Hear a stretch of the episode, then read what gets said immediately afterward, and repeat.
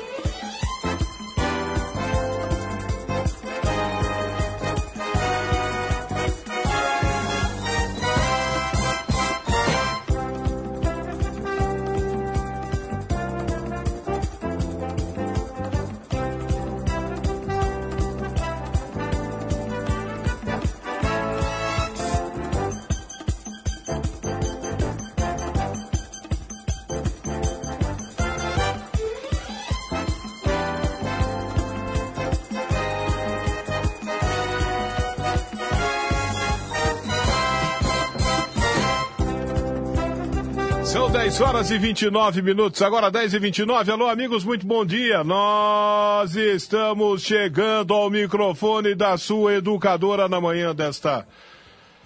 Ah, hoje já é quinta-feira, rapaz, dia 11 de julho de 2019. Estamos chegando agora para o A Voz do Povo, o autêntico A Voz do Povo, o legítimo A Voz do Povo, o verdadeiro A Voz do Povo. Não aceita imitações que você sabe é o programa mais antigo do Rádio Limeirense, que está do Brasil. Quinta-feira, 11 de julho de 2019, é Dia Mundial da População, que somos todos nós. É o nosso dia hoje, então.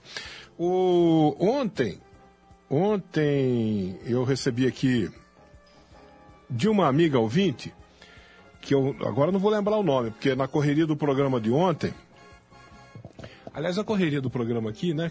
Parece que a gente está sentado aqui, ninguém está correndo, eu não estou correndo, não estou, nem vou me cansar, nada, mas eu falo assim, né? Aqui nós estamos inteira. Eu estou aqui conversando com os amigos ouvintes que estão aí ligados, seja no bom e velho radinho, seja pela internet. Eu estou conversando com os amigos, está todo mundo me vendo, quem está conectado na internet está me vendo sentado aqui, mas eu estou interagindo com as pessoas, né? Eu estou aqui no Facebook, eu estou aqui no, no, no WhatsApp, é, as pessoas estão mandando mensagens para mim, eu estou lendo, é, as pessoas estão mandando mensagem de áudio, eu coloco no ar, E, e, assim vamos, vamos conversando, vamos trocando ideia, além de apresentar o programa, então é correria do programa, é isso que eu falo. Aí na correria do programa de ontem, um ouvinte que eu não vou lembrar o nome agora, por isso que, aliás, por isso que eu vou pedir para colocar essas fotos aí, o Tiago Carvalho vai colocar fotos e vídeo no ar agora. Uma amiga ouvinte mandou uma, fotos e um vídeo de uma praça é, com, é um, é um, veja só, são brinquedos para crianças aí, né? Uma espécie de um, antigamente se chamava parquinho isso, né? São brinquedos, é play, parquinho, playground, é, chame como quiser, né? Área de lazer e tal. E são vários brinquedos aí para crianças que estão quebrados, com problema, está faltando manutenção. Sempre um velho problema aqui da cidade de Limeira, a falta de manutenção, né? E o e ela mandou essas fotos aí e um vídeo também. Tem um vídeo, é, tá, esse, esse aí é o vídeo, né? Tá, tá aí o vídeo dessa, dessa praça. Só que eu não sei onde é, meu Deus do céu.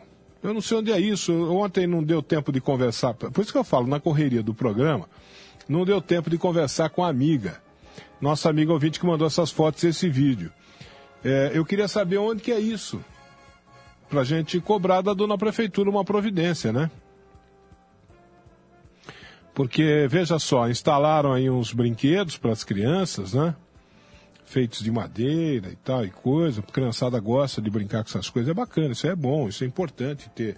A cidade precisa estar bem equipada desse tipo de, de, de, de, de espaço público, né? E, e quando tem, a gente gosta que ele seja bem conservadinho, bem arrumadinho, né? E segundo a nossa ouvinte, ela mandou uma, uma mensagem rápida para a gente ontem e mandou essas fotos dizendo se a gente podia ajudar de alguma maneira, que o parquinho lá estava meio largado, estava com problema, eu não sei onde é. Confesso que, olha, eu tentei ver pelas fotos, eu tentei entender onde é pelas fotos, eu não consegui entender. É um largo, é uma, uma área larga, né? Eu, eu fico pensando se não é lá no Jardim do Lago isso.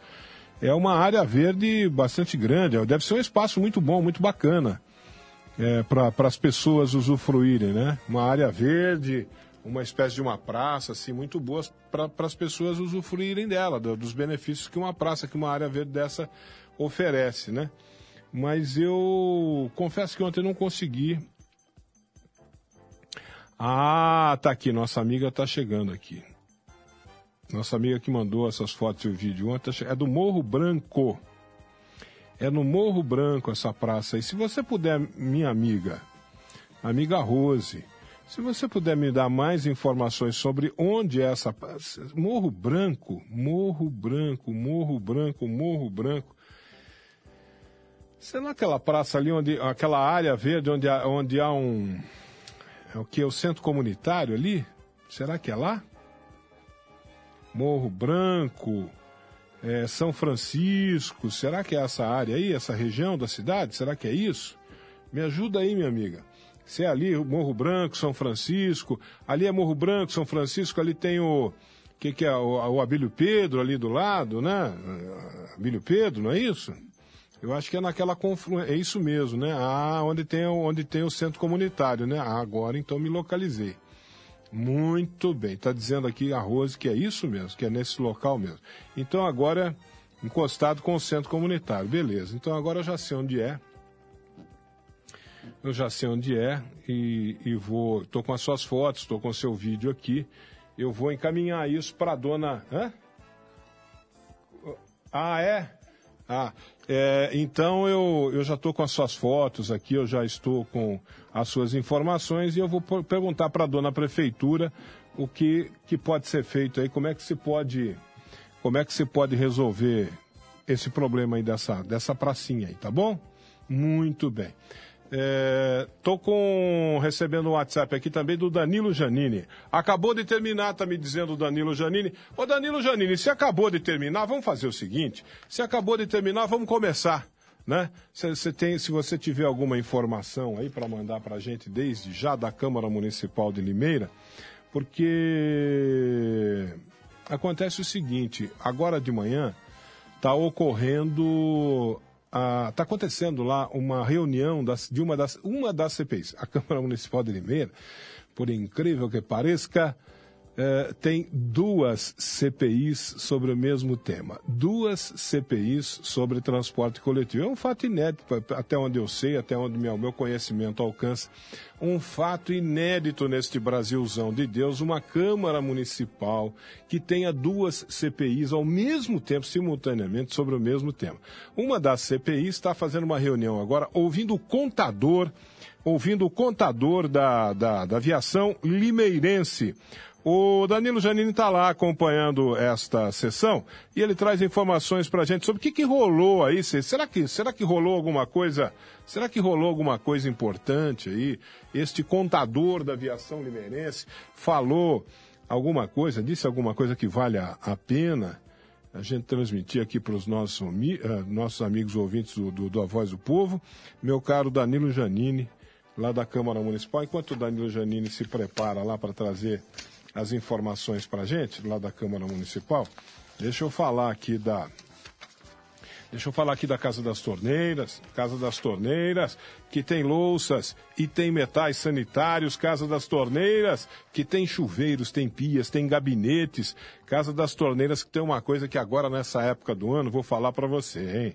Ah, se eu tivesse um aquecedor da Casa das Torneiras neste frio terrível do, do sábado, do, do domingo, né? Quando nós tivemos 5 graus aqui na cidade de Limeira, se eu tivesse um aquecedor da Casa das Torneiras. Eu não ia passar o frio que eu passei. Pois é, lá na Casa das Torneiras tem aquecedores, tem tanquinho senhorita. Rapaz, você escovar o dente de manhã cedo com aquela água gelada, ai, precisa ter um aquecedor em casa, né? Olha, a Casa das Torneiras tem caixas d'água, tem materiais hidráulicos em geral, viu? E só na Casa das Torneiras tem o doutor Torneiro, um profissional que vai até sua casa e resolve qualquer problema hidráulico, viu? Mas qualquer mesmo. Casa das Torneiras aberta aos finais de semana, aos sábados das 8 da manhã até às 5 da tarde e aos domingos, das 8 da manhã ao meio-dia. É, nos finais de semana, lá de portas e braços abertos para melhor te atender a Casa das Torneiras, que tem o melhor atendimento de Limeira.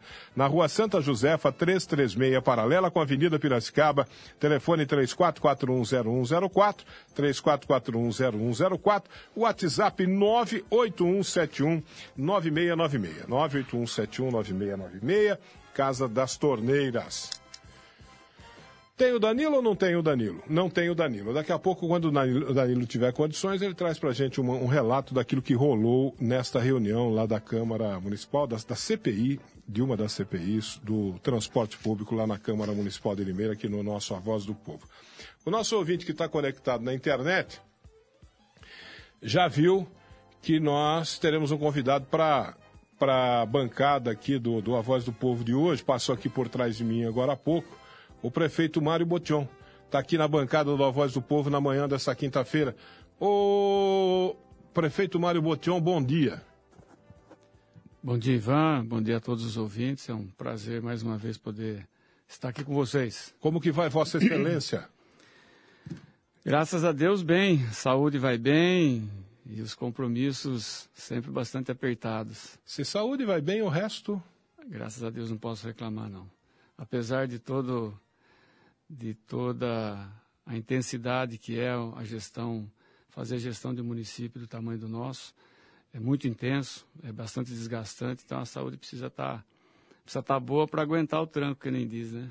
É bastante desgastante, mas você queria o cargo. Você disputou o cargo, concorreu ao cargo, e ninguém disputa cargo, cargo eletivo para perder, disputa para ganhar. Lógico.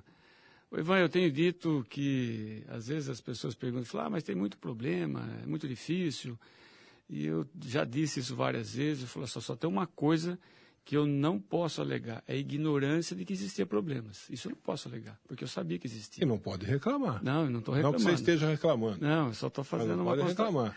Eu só estou fazendo uma, uma, porque... uma constatação assim de que a intensidade da, da administração é, ela, é, ela é bastante forte. Espera um pouquinho, espera um pouquinho aí. Espera um pouquinho, nós, nós estamos fazendo uma troca de microfone aqui. Boa. Para melhor. Agora tudo bem, Mário. É só uma observação assim que a saúde precisa estar boa para suportar a intensidade e, e, de tudo aquilo que tem é, dentro da administração. Não estou reclamando, não, só estou constatando um fato. Mas você veio fazer uma visita para nós hoje aqui, certamente porque você tem alguma coisa importante para transmitir para o amigo ouvinte aqui do A Voz do Povo. Ivan, eu vim mais no sentido de estar aqui à disposição para a gente trocar hum, informações, responder questionamentos dos ouvintes, colocações suas, eu estou à disposição. Se a gente for falar daquilo tudo que a gente está fazendo, tem várias frentes de trabalho. É, estamos fazendo entregas importantes na área da saúde, na área do esporte. O que, por exemplo, na área da saúde? Saúde é uma coisa que interessa muito a todos nós aqui, Olha, aos nossos ouvintes. Isso, a área da saúde, o que apesar... O que está acontecendo na área da saúde de novo? Que notícia boa que você tem para trazer? Assim, não tem, é, eu diria assim que a novidade é a gente manter a regularidade na prestação dos serviços, né? E melhorar e ampliar em algumas áreas, é, como, por exemplo, as intervenções que fizemos já em vários postos de saúde, nas UBS, é, a entrega do PA lá do Abílio Pedro, que vai indo muito bem. Intervenções que você fala é reforma. É, são reformas, manutenção, ampliação, para melhorar o ambiente onde as pessoas é, precisam Sim. ser acolhidas. Sim, isso precisa ser feito. É, isso Aliás, é muito... esse é um problema. Ô, Mário, já que você tocou nisso, esse é um problema. Eu estava falando agora de manutenção de uma praça aqui no Morro Branco. Aliás, se você puder já, eu ia encaminhar isso para a prefeitura. Como a Renata Caran está aqui, bom dia, viu, Renata? Se você puder, por favor, anotar isso, esse, esse pedido nosso. Uma ouvinte nossa mandou agora há pouco aqui. Aliás, ela mandou ontem. E agora ela está reforçando o pedido no WhatsApp da educadora é, já que você se dispõe também a, a tratar de assuntos aqui com os nossos ouvintes, deixa eu até passar o nome da nossa amiga, é a, a Rose, a Rose é lá do Morro Branco. Sabe no Morro Branco não tem aquela, aquele, aquela área verde do, do centro comunitário ali do Morro Branco? Sim, aliás, nós Morro fizemos... Branco, São Francisco, Abílio Pedro, ali tem uma, botaram lá, a prefeitura, não sei se foi no seu governo, se foi no governo anterior, tem ali uns aparelhos ali para as crianças Vamos... brincarem nós colocamos uma academia ao ar livre. Tem uma academia fizemos, ao ar livre também lá. Fizemos uma intervenção lá junto com a comunidade, pintando a quadra, melhorando o alambrado, o cercamento da quadra, isso nas ações de pertencimento que nós temos feito junto com a comunidade. São 34 ou 35 intervenções. Lá no Morro Branco foi uma delas. Fizemos ali uma complementação da pista de caminhada, colocamos a academia ao ar livre, fizemos essa recuperação da quadra é, em parceria com a comunidade para despertar aquele espírito de pertencimento. Isso aqui me pertence. Olha, eu rapaz, ajudei a melhorar um pouquinho. Isso. Eu vou cuidar mais, eu vou usar isso. mais. Então, eu não sei exatamente qual a reclamação da ouvinte. Não, é... ela, ela mandou algumas fotos aqui, viu, Romário? E um vídeo também, inclusive. Os brinquedos das crianças estão precisando de manutenção. Você falou do pertencimento para criar a sensação de pertencimento, isso é muito bom. As pessoas precisam ter mesmo essa, esta sensação de pertencimento, que a cidade é deles. A cidade é, é nossa, né? É nossa, é nossa. não é deles, é nossa. é nossa. A cidade é nossa. A cidade é o quintal da nossa casa. As ruas, as praças da cidade são o quintal da nossa casa, não é isso? E a gente tem que cuidar. Se a gente cuida do quintal da casa da gente, a gente tem que cuidar das, das ruas, das praças, onde a gente usufrui. Usufrui. Não é isso? Agora, você falou do espírito de pertencimento. Tem o espírito de pertencimento e tem o espírito de porco também. Não, pode deixar que eu falo.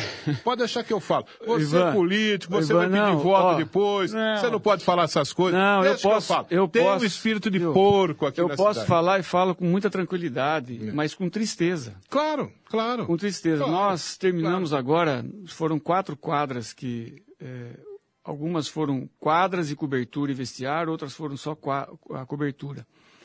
Entregamos, nem, nem entregamos oficialmente, a escola já está usando lá na Maria Madalena, que fica lá no Santina. Acabou de, a empresa entregou a quadra, é, a escola começou a usar, não está inaugurada ainda, mas está usando já foram lá, roubaram todos os fios. É, é, assim. uma coisa medonha. É assim. É uma coisa é, medonha. É, é, um negócio assustador. E aí tirou e você vai deixar sem? Vai o recurso nosso, o recurso de novo, vai, lá para recolocar. É, é. Então eu estou dando um exemplo, mas existem muitos, né? E, e muitos de pessoas que quebram, vandalizam simplesmente por vandalizar. O, o, nem sei se é pior ou se é menos pior, mas é, o vandalismo sempre é ruim. Aquela, aquela área, de, você falou de academia ao ar livre, aquela área de lazer ali do Parque das Nações, eu costumo fazer caminhada ali, faz tempo que eu vou lá fazer uma caminhada, a, prefeitura instalou lá uma, a, essa academia ao ar livre, ficou melhor ainda, porque lá é um lugar muito bonito, muito gostoso, tem uma área verde bonita, Sim. ali tem o, o, o, o Barroca Funda passa ali do lado. É uma área que, se fosse melhor trabalhada, seria um dos pontos maravilhosos dessa cidade. Mas tudo bem. Tá lá uma área verde, boa de se caminhar e tal e coisa. Eu costumo fazer caminhada ali e eu vejo aquela sujeirada toda lá. Um dia desse eu estou fazendo caminhada lá limpinho, arrumadinho, a prefeitura passou lá, deixou tudo bonitinho. Até fiz um vídeo, fiz uma postagem no Facebook dizendo, olha que bacana que deram uma arrumada, deram uma limpadinha tal. Agora precisava ter uma regularidade. Falei isso no vídeo, inclusive. Precisava ter regular, isso, isso precisava ser constante. Por quê?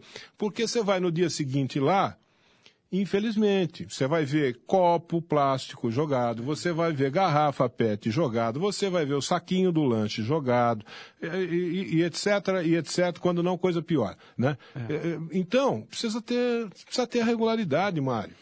O, o, Ivan, é, não é segredo para ninguém que o poder público tem braços e pernas curtas. É? Nós gostaríamos de ter gente limpando e cuidando em todos os lugares, em todos os próprios públicos, logadores, mas nós não temos. A realidade é essa.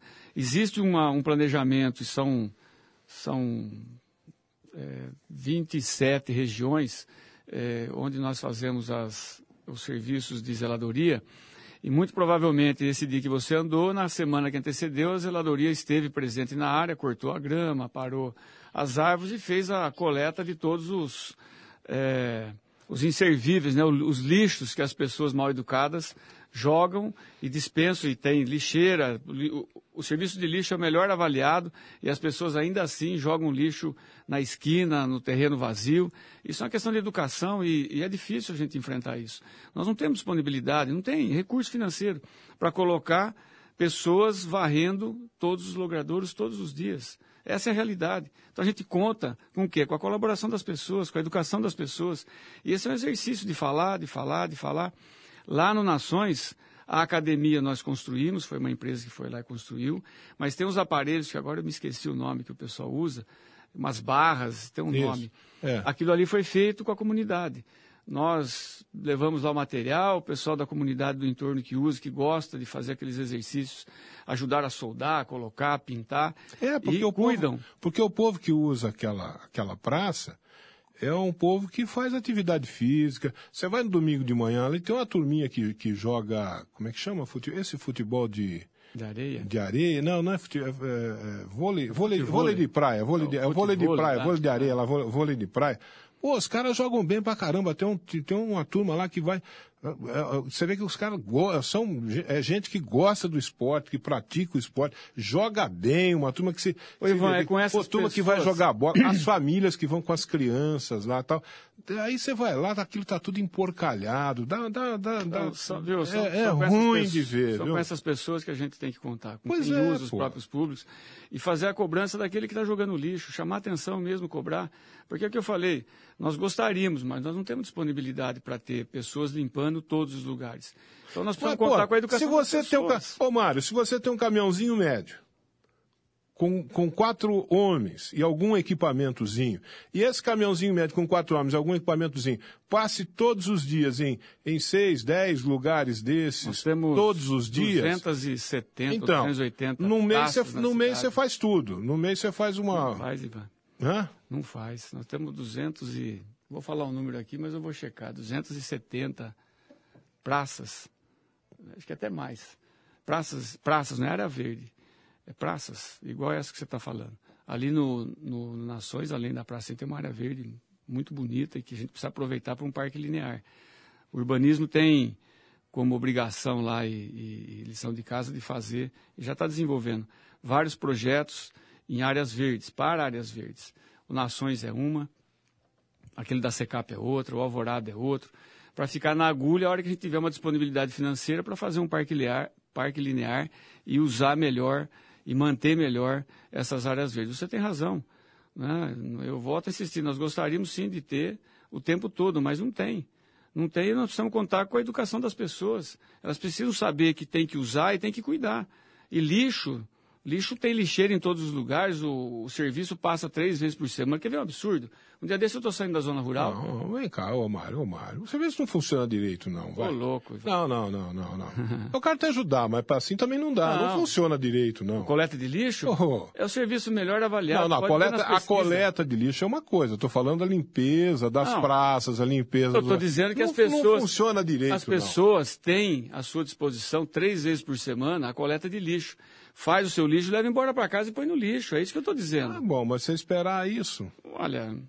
Nós temos se... na cidade, nós temos uma lei que obriga o cidadão que sai com o cachorrinho para caminhar pelas ruas a catar o cocô do cachorrinho. Pois é. O, o, o cidadão cata, aí, tem a lei. E aí a educação, né? A, então, não, é não é questão de lei, é questão de educação. O que, que faz? E, e, e, se não há isso, se não há, a prefeitura tem que fazer, né? Que que, a gente tem que cobrar da prefeitura também. O Ivan, a sua cobrança é pertinente, ela é pertinente, mas administrar, fazer gestão, a gente tem que fazer opções e priorizar. Isso é importantíssimo. E ter o recurso que está disponibilizado através da Secretaria de Serviços Públicos para a limpeza pública.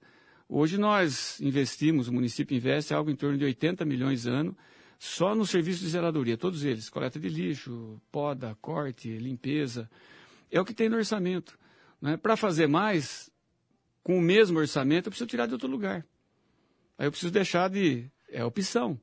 Eu vou falar de novo, isso é importante. É importante, mas na hora de decidir, você tem que tomar decisões. Aí eu prefiro investir um recurso e não tirar da saúde, melhorar um posto de saúde, botar para funcionar o PA lá do Abelhupeiro, que está atendendo uma enormidade de pessoas, com atendimento estendido, 24 horas. É, fazer a manutenção de outros postos que já fizemos, tem oito ou nove já feitos. Hoje tem o PA do Abílio, o PA do Parque Hipólito, que está sofrendo uma grande reforma, que é 24 horas. A hora que terminar vai ter pediatra em horário estendido. Eh, tem também a reforma do, do SECAP, que está finalizando, a OBS da SECAP. Tem a reforma do Jardim Planalto, a OBS do Jardim Planalto. Então, são opções que a gente faz. Tem um orçamento que está destinado, dentro do orçamento, nós estamos fazendo o serviço de zeladoria que o orçamento permite. Se você falar que está bom, eu tenho certeza que não está bom. E, e eu ando pelas ruas, eu ando pelas praças, eu circulo pela cidade, independente das reclamações que as pessoas fazem. Eu vejo. É, é, suficiente? Não é suficiente, mas é o que nós temos. E aí a decisão de gestão eu tenho que tomar. A gente faz o orçamento e cumpre com o orçamento.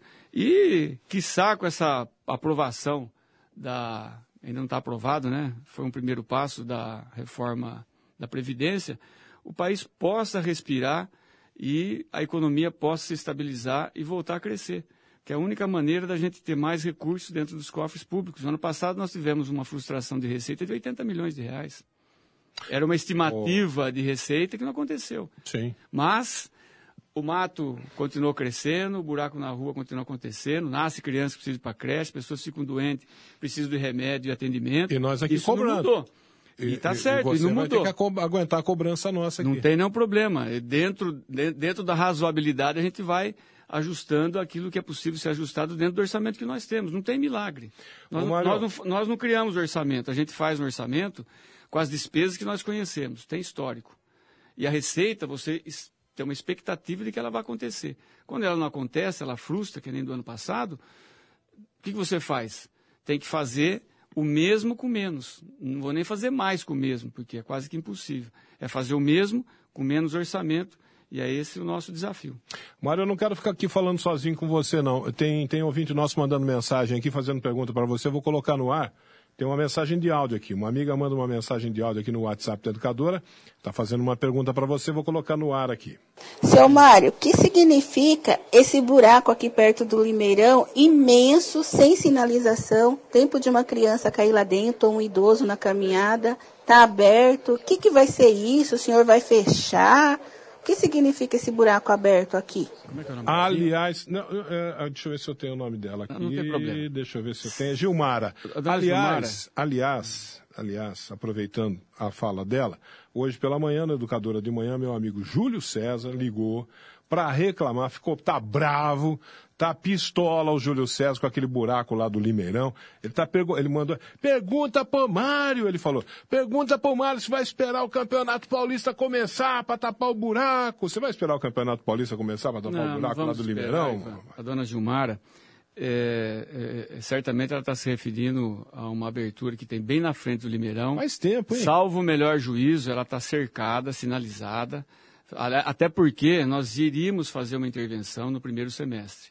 Por uma solicitação da própria Internacional, por conta de estar disputando o campeonato, é, pediu para que a gente não fizesse a intervenção. E não fizemos, cercamos, e aí o processo continua.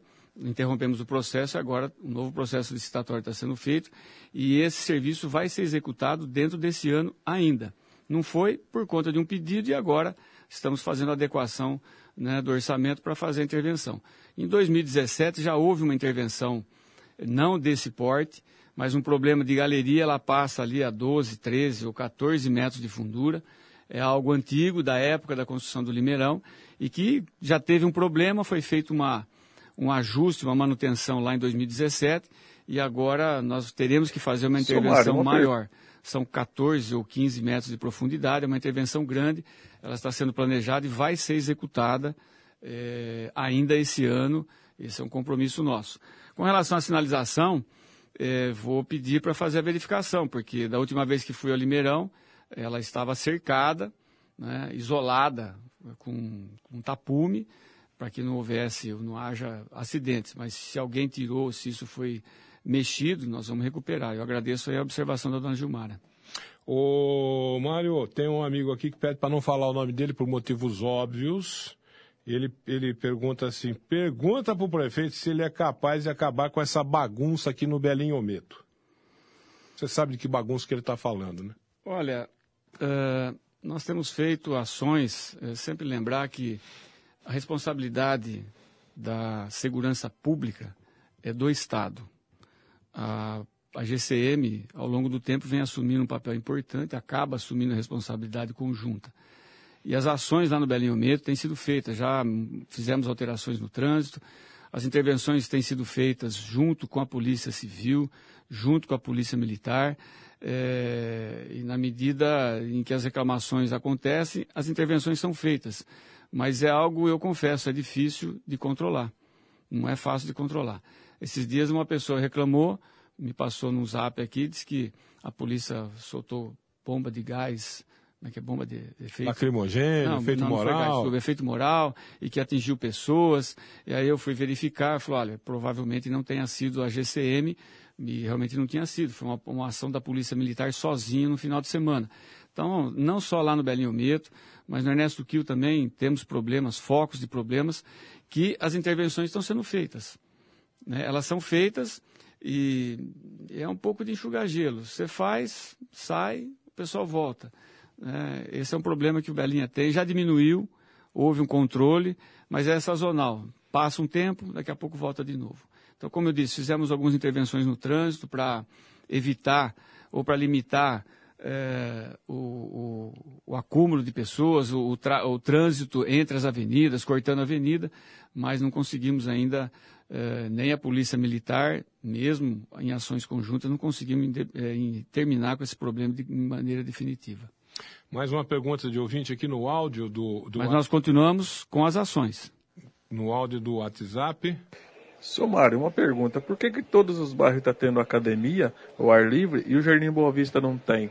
A gente aqui também é colaborador. Parece que vocês esquecem do Jardim Boa Vista. Ah, Olha, tá nós vendo, não esquecemos o Jardim Boa Vista, nós recuperamos, você mora no Jardim Boa Vista, deve ter observado, nós recuperamos a quadra ali, o ginásio de esportes que estava lá abandonado, sem utilização já há muito tempo, fizemos a recuperação, levamos inclusive eh, a Romu para lá, porque o prédio onde a Romu estava foi interditado pela, pela Defesa Civil, então nós estamos atentos sim. A questão de academias, é, na medida do possível, nós temos feito, fizemos aí, acho que são 12 ou 13 que foram colocadas, existe mais um, um bloquinho de 10 ou 12 academias que nós estamos viabilizando orçamento para tal, e estou colocando aqui nas, nas solicitações do Jardim Boa Vista, mas dá uma olhadinha lá na quadra. Aliás, a quadra também ali foi feita é, em parceria com, com a comunidade. Boa parte da comunidade também participou da limpeza, da pintura da quadra, que hoje está em ordem novamente. Nós temos ouvinte no 21 13 50 20 também. Alô, bom dia. Bom dia. Quem fala? É a Ana, aqui do Abílio Pedro. Ana do Abílio Pedro. Quer fazer pergunta para o Mário, né, Ana? Quero, Ivan. Pode, pode fazer, bem. Bom dia, prefeito. Bom dia, dona Ana. Ah, eu gostaria de saber se tem como o senhor tomar uma providência sobre essas árvores aqui da escola Márcia, porque quando venta ou quando chove, que dá vento, os, ah, os galhos batem tudo nos fios e está quebrando muito esse fio aqui, daí a gente fica sem energia. Tem um pinheiro que ele está bem alto, eu acho que nunca foi podado. E quando venta, ele balança todo por lado de cada rua. Ô, dona Ana, é na, Mar... é na Márcia Silma? Isso. Tá bom, dona Ana. Estamos anotando aqui, vou pedir para o pessoal do meio ambiente fazer avaliação daquilo que tem no entorno da escola. A senhora está dizendo, pelo que eu entendi, é dentro da escola, né? É dentro da escola. Inclusive no sábado parou energia para o lado de cima porque quebrou fio. No domingo quebrou para o lado de baixo. A gente teve que chamar elétrico. E o moço ainda cortou um pouco os galhos. Só que é muito alto. Tem uma, uma árvore de manga e tem o pinheiro. E esse pinheiro eu acho que está até assim, cai não cai, sabe? Dona... E se cair vai prejudicar duas casas pro lado de cá. Tá, o, o... Já anotamos aqui, dona Ana, e vamos pedir para o pessoal do meio ambiente fazer a avaliação das árvores e tomar as providências que, foram, que forem necessárias aí para diminuir esse problema que a senhora colocou. Obrigado, dona Ana. Eu que agradeço. 11 horas e um minuto. Mais um ouvinte no 21 13 50 20. Alô, bom dia. Alô? Alô? Bom dia. Bom dia. Quem fala? É a Rosângela Araújo. Rosângela de que bairro, Rosângela? É aqui do Salvador, da terceira etapa. Você quer fazer uma pergunta para o prefeito, não é isso? Eu gostaria muito. Pode fazer. Então, bom dia, senhor prefeito. Bom dia, dona Rosângela. Então, eu moro aqui na Nossa das Dores, na terceira etapa. Faz muito tempo. Uma coisa assim.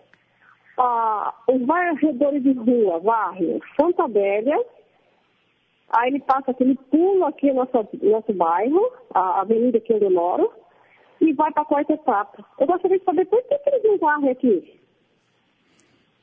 Por que, Mário? Que o povo não varre lá, os varredores de rua não varrem ô, lá? Ô, Ivan, no tempo, no tempo que eu era criança, não existia varredor de rua e cada um cuidava da frente da sua casa. É, o motivo é o mesmo, é, nós não temos disponibilidade financeira para colocar varredor na cidade inteira. O que, que é feito? É feita uma avaliação dos corredores, dos principais corredores comerciais. Então, os varredores de rua, eles estão nos principais corredores comerciais e, eventualmente, em algumas ruas laterais. Né? Realmente não, não existe varredor na cidade inteira.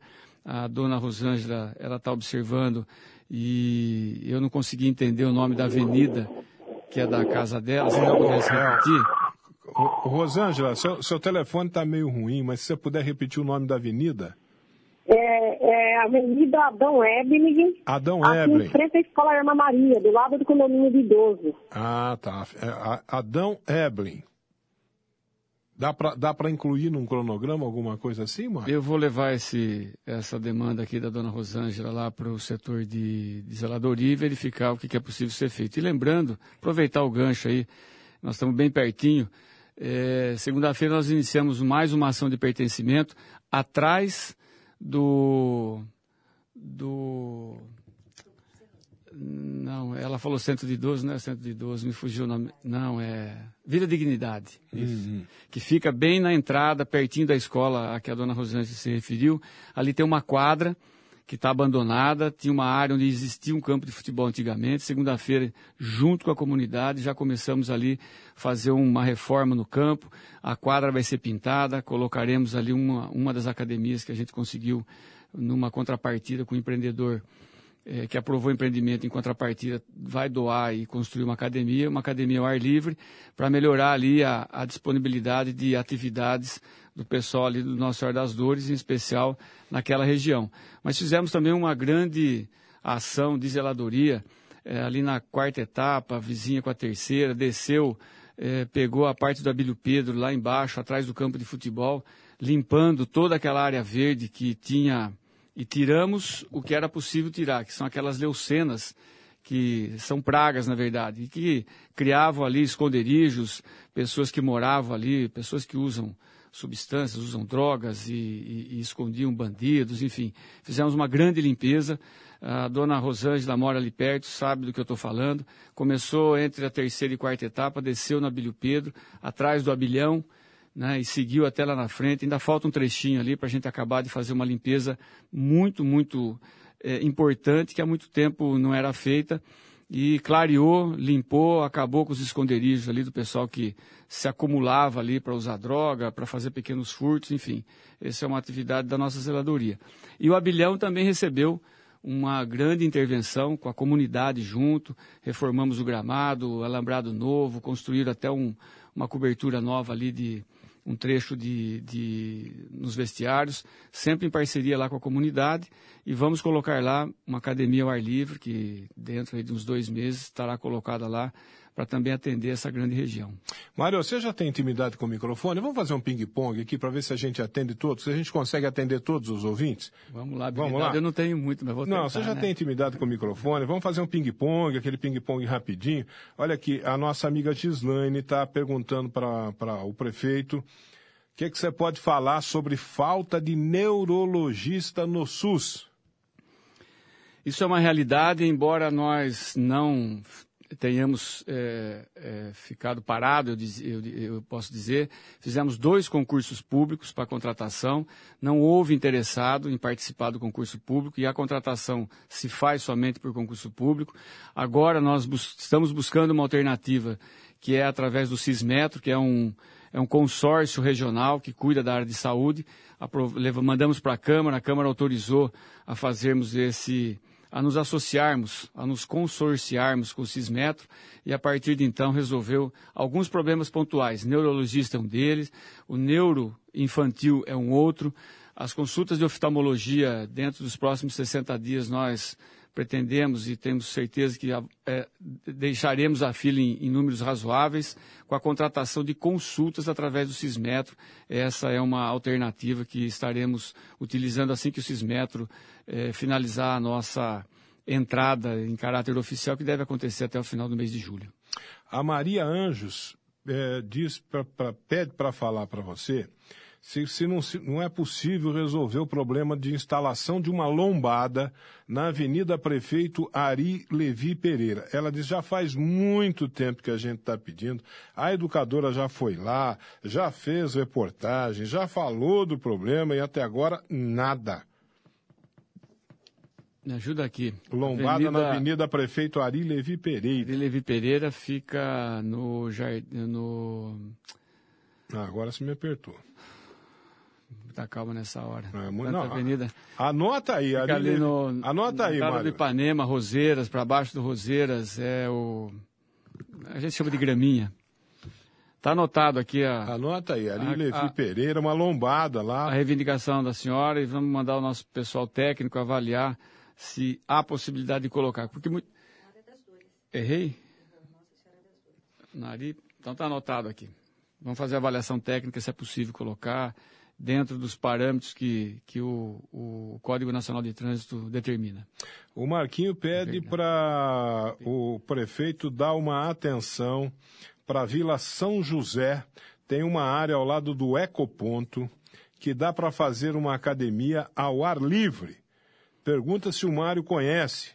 Ali é perto da Brasveda, diz aqui o nosso amigo Marquinho. Marquinhos, eu conheço bem essa região. Eu nasci ali na Vila Faxina, conheço de longa data essa região. Ali tem um ecoponto, sim, que nós precisamos dar uma melhorada na estrutura do ecoponto e tem uma área verde bastante, eu diria, bastante generosa ali, que temos cuidado dentro do serviço de zeladoria. Está anotado aqui também como uma possibilidade a gente colocar no planejamento futuro uma academia ali na região da Vila São José. A Eliana do Belinho Ometo pede para perguntar para você, Mário, por que, que você não coloca aula de zumba lá no Caique? Ela está dizendo que ia ser tão bom. Então, nós temos aula de zumba em vários, em vários pontos da cidade. No Caique, realmente, eu, eu não, não tinha conhecimento de que não tinha. Mas vamos ver se a gente consegue, pelo menos uma vez por semana, atender o pessoal lá do Caique. Tem mais uma pergunta aqui. A Eliana está falando do Kaique. É, Adélia. Adélia está dizendo assim: eu moro na Navec 2. Aproveitando a presença do prefeito aí, gostaria de pedir para a Secretaria de Obras a pintura das, passagem, das passagens elevadas de pedestres. Os motoristas não estão respeitando e está sem pintura.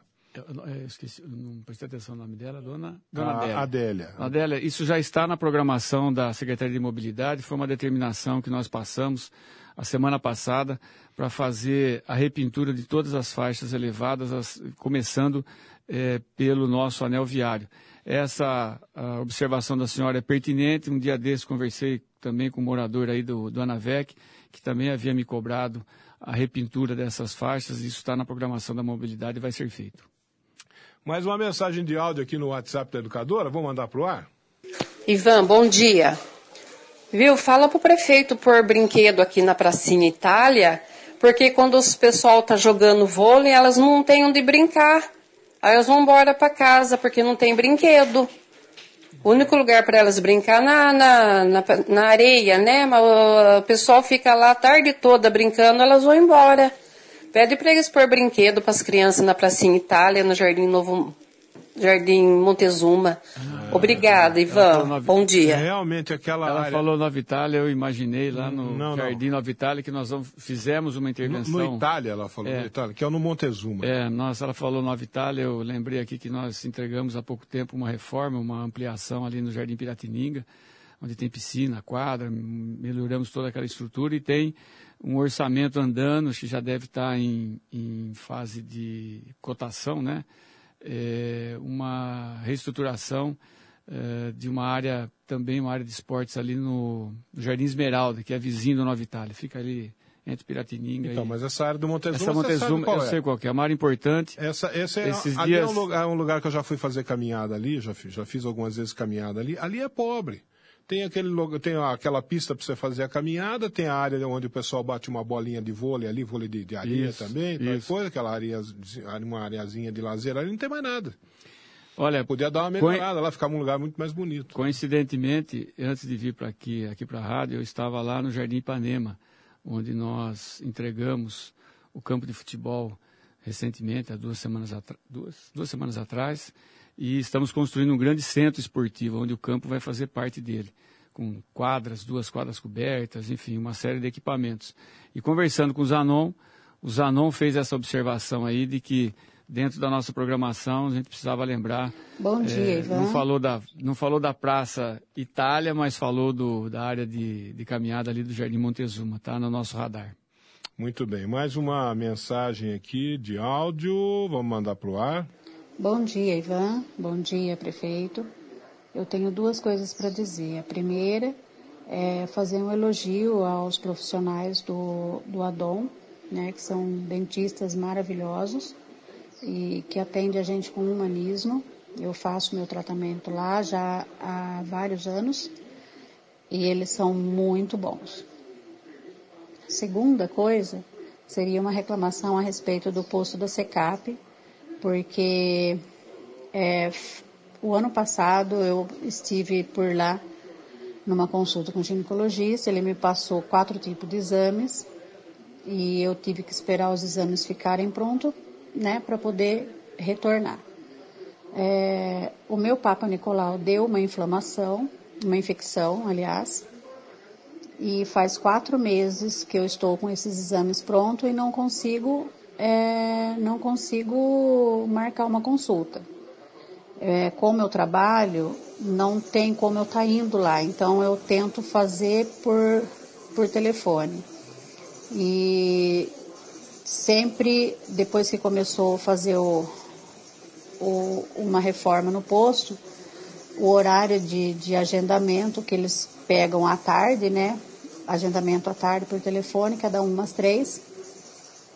Eu tento, tentava, tentava ligar, não todos os telefones dava fora de área ou telefone é, não podendo receber chamada, sempre tinha uma mensagem assim. Liguei na Secretaria da Saúde, eles é, falaram que era por causa da reforma e tal, que era para mim tentar outras vezes.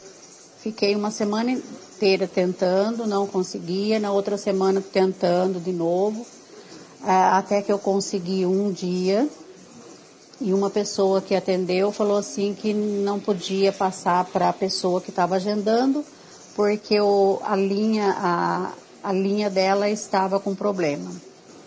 Então, assim, essa que atendeu poderia muito bem ter chamado a outra para se deslocar do lugar dela e pegar e, e fazer o agendamento. Bom, enfim, fiz uma reclamação na ouvidoria, já vai fazer duas semanas e não tive resposta nenhuma, por questão de, de, de se eu posso estar tá indo lá tentar vaga ou não, é, como que está o agendamento, né? Então, assim, a gente fica com é, desinformada da, da situação. Então, prefeito, é, eu acho assim que é uma falta até de uma falta até de respeito para conosco, né? Os pacientes desse posto. Porque lá tem pessoas boas, assim como em todos os lugares.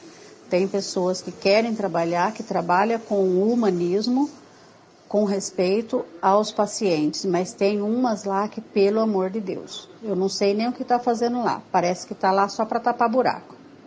Então, assim, por favor, olhe com carinho é, essa situação e, e, eu, eu, veja só, eu estou com quatro meses com o exame pronto na mão e não consigo agendar uma consulta. Daqui a pouco eu vou ter que fazer outros exames de novo porque o exame vai vencer, né? E se um exame meu já deu que eu estou com uma infecção, então eu teria que já, tá, já ter sido medicada e possivelmente retornar de novo para o médico dar uma olhada para ver como está. Dona Angélica, eu anotei aqui o telefone da senhora e vou tomar providência junto à secretaria para ver o que aconteceu e o que está acontecendo, porque esses reagendamentos eles precisam ser feitos mais rapidamente. Agradecer pela observação positiva com relação ao, ao, ao trabalho do ADOM e também pela observação que o senhor está fazendo desse problema de atendimento. Esses dois anos, 2017 e 2018, nós fizemos mais de 70 mil horas de treinamento com os nossos funcionários, principalmente nas áreas de atendimento, na saúde, na educação, é, em, em todas as áreas onde atende esse público eh, no município. Mas, infelizmente, eh, a senhora observou bem, alguém atendeu um telefone, poderia muito bem ter feito a conexão e não fez. Hum, eu salvo o melhor juízo por, pela lei do mínimo esforço, né? Não sou eu, o problema não é meu. Então, nós temos, a grande maioria dos nossos funcionários são funcionários comprometidos, nós temos 7.300 funcionários públicos efetivos, eh, diga-se de passagem, a maioria deles são comprometidos mesmo, têm responsabilidade, mas sempre tem no meio, e isso não é no serviço público, em qualquer atividade tem os bons e tem os ruins. E muitas vezes os bons acabam pagando pelos ruins. Mas nós anotamos aqui o nome da senhora, a dona Angélica do Campo Belo, e o telefone também, e vou cobrar da ouvidoria pela ordem inversa né, da ouvidoria e depois cobrar também lá das pessoas que tomam conta do posto da SECAP, que, como a senhora falou, está sofrendo uma reforma, mas isso não pode ser motivo para a falta de atendimento e de atenção que tiveram com a senhora. É, 11 horas e 18 minutos. Tem gente no telefone? 21 13 50 20. Alô, bom dia. Bom dia. É, quem fala? É Donizete. Donizete, você quer fazer uma pergunta para o Mário, né, Donizete?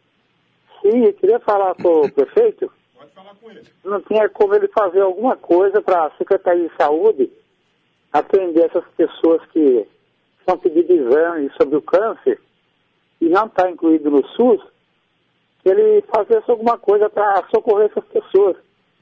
E o Tribunal de Contas, eu acho que não vai penalizar ele para socorrer uma pessoa que está risco de vida. E o pedido já está na Secretaria de Saúde, diz que eles não podem fazer nada. Ele conversar com o secretário de Saúde, eles acham um mecanismo aí para socorrer essas pessoas. Porque as pessoas ficam, ah, não tem no sul, então não pode fazer nada. E o doutor Raul já pediu, que a, meu cunhado está com, com risco de gravidade, gravidade na, na vida dele, e a Secretaria de Saúde a gente liga e fala, ó, o papel está aqui, mas a gente não pode fazer nada. Ô, Pra ver Donizete, se ele, se ele vê isso. ô, Donizete, se me permite, você pode passar, é o, é- é o- é o seu cunhado, se eu entendi, o, o nome dele, para a gente dar uma, uma, uma avaliada. É o Divino, né? Isso, Divino Rodrigues Chaves. Eu passei, viu, ô Mário, o caso do, do, do Divino, que é o cunhado do Donizete, eu passei lá para.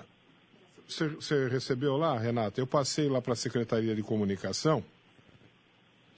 É, é um caso que pode ser grave, o caso dele, e parece que é grave, né? E eu passei lá para a Secretaria de Comunicação, pediram o cartão do SUS, eu mandei o cartão do SUS, eu não, eu não tive resposta, não sei como é que está andando lá. Não conseguiram fazer por causa do, do, do- do- o telefone que ele passou. Acho que não- eu também não consegui falar com ele. Mas aí eu passei um segundo telefone, um fixo. Tá encaminhado isso aí? Donizete, é, só para fazer uma observação, é, você, você colocou bem, é, a prefeitura, o município, ele pode fazer só aquilo que está dentro é, dos protocolos do- da rede SUS, porque nós recebemos os recursos para trabalhar em cima das tabelas e das recomendações dos procedimentos que o SUS indica. Aquilo que foge do SUS entra uma responsabilidade do Estado, que são os atendimentos de mais complexidade. Mas a gente sabe que o Estado ele está longe, é algo abstrato que não está perto da gente, é o município que está perto. Nós temos nos empenhado em fazer os encaminhamentos, mas quando nós fugimos ao regramento, o, o Donizete, infelizmente o Tribunal de Contas não tem perdão. Não interessa se é para salvar a vida, não interessa se é para fazer qualquer coisa que o valha. O Tribunal de Contas aponta e eh, faz o seu serviço abrindo processo de improbidade administrativa, eh, fazendo com que nós respondamos juridicamente com relação a isso. Então, não- muitas vezes não é falta de vontade, mas o tribunal é algo que está no pé o tempo inteiro e ele só vê o que está na lei, o que está escrito na letra da lei. Não tem sentimento nenhum, coisa que nós temos aqui. Mas está anotado aqui, já tinha sido anotado, a Renata está acompanhando esse caso e vai dar resposta para o seu divino. É divino Tá bom, Rodrigues. muito obrigado, Mário. Obrigado, seu Donizete. Muito bem, 11 horas e 22 minutinhos, 11 e 22. Mais um ouvinte no, no telefone. Alô, bom dia. Bom dia. Quem fala? Ivone Aparecida Martins Stein, Oi, Ivone. Você é de que bairro? do Campos Elíseos. Do Campos Elíseos. Faz uma pergunta para o Mário, então.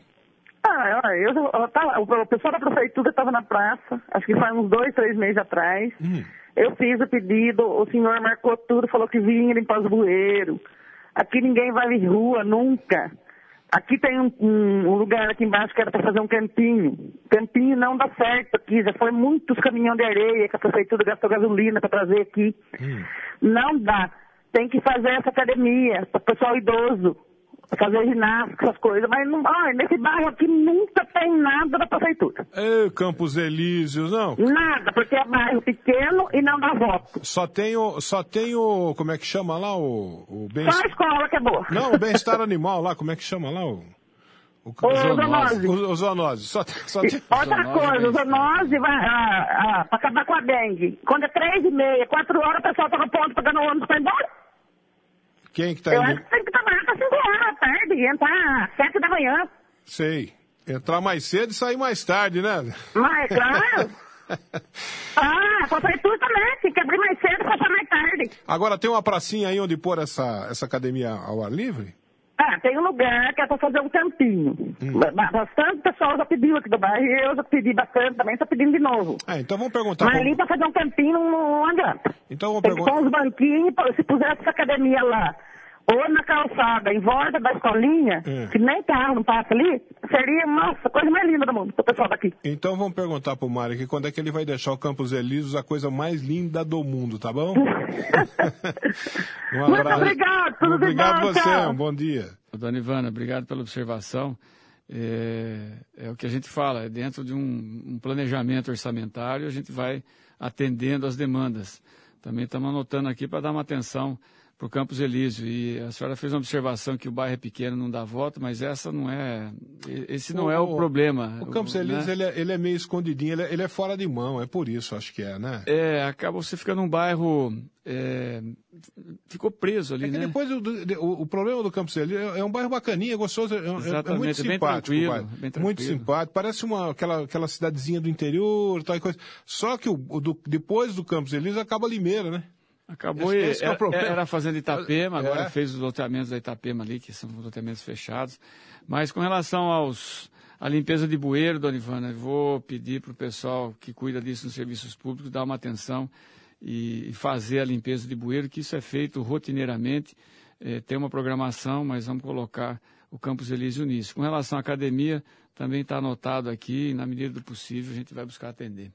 Esse nosso ouvinte, ou essa nossa ouvinte, não, não lembro agora, já participou aqui, ela já mandou uma mensagem, eu já coloquei no ar, mas ela mandou outra mensagem de áudio aqui. Vai para o ar também.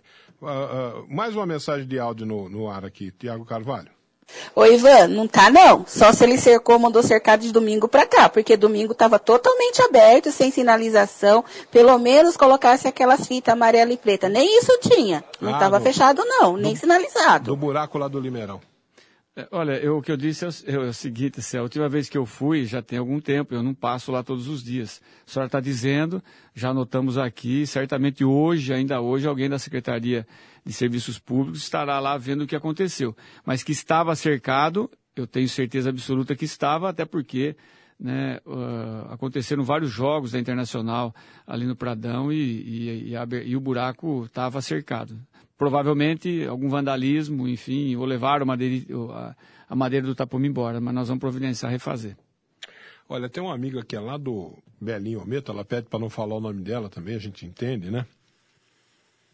E ela tá brava com aquele negócio lá do, do Belinho, ela tá dizendo assim, olha o que ela falou. A gente liga para a guarda municipal, eles mandam ligar para a militar. E não vem nem a guarda e nem a militar. Ela, a militar tem que vir aqui e dar tiro de verdade. Ela tá brava. Pois é, Ivan. O negócio que está acontecendo no Belinhometro lá. Né?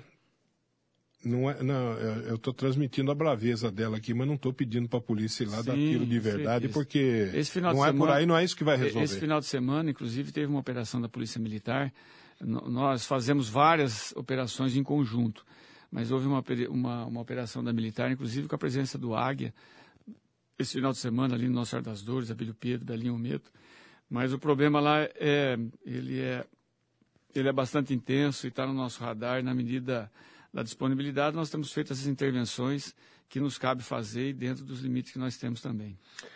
Aí uma outra amiga faz uma observação assim: Bom dia, engraçado, quero fazer uma colocação. Se a polícia toma atitude contra esses vagabundos que ficam fazendo barulho e perturbando os outros, reclamam. Se não faz, reclamo. Desce a borracha pois quem tem que ficar sossegado são as pessoas de bem. Você vê, as pessoas estão perdendo a paciência, viu, Mário? Isso é ruim, Ivan. Isso é ruim. As pessoas estão perdendo a paciência. Com, com... E, e, a gente tenta se colocar no lugar dessas pessoas, que a grande maioria das pessoas que moram lá no Belinho Mito, eu citei o Ernesto Kiel também, a grande maioria são pessoas de bem, são trabalhadores, e tem essa meia dúzia que é ligada ao tráfico, e a bandidagem que acaba trazendo esse desconforto de maneira permanente. E a gente faz as ações, eles aliviam o tempo e depois voltam para os mesmos lugares. Já fechamos estabelecimentos comerciais lá na região por falta de documentação, para não só lá, mas em outros lugares, mas em especial no Belinha e no Ernesto Kiel, com operações bastante intensas, sempre em conjunto, mas não estamos tendo o resultado que gostaríamos de ter, que é eliminar esse problema lá para o Belinho Mito e para o Ernesto Kiel. Mais uma mensagem de áudio aqui no WhatsApp. Oi, Ivan.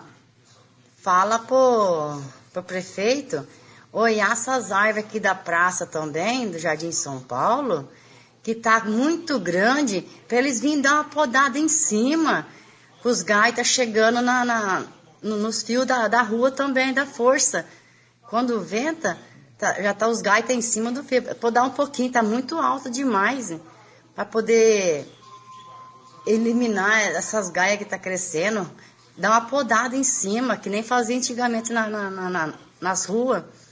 Tá muito grande essas árvores aqui. Manda ele vir aqui, é a Helena do Jardim São Paulo. Obrigado, Ivan.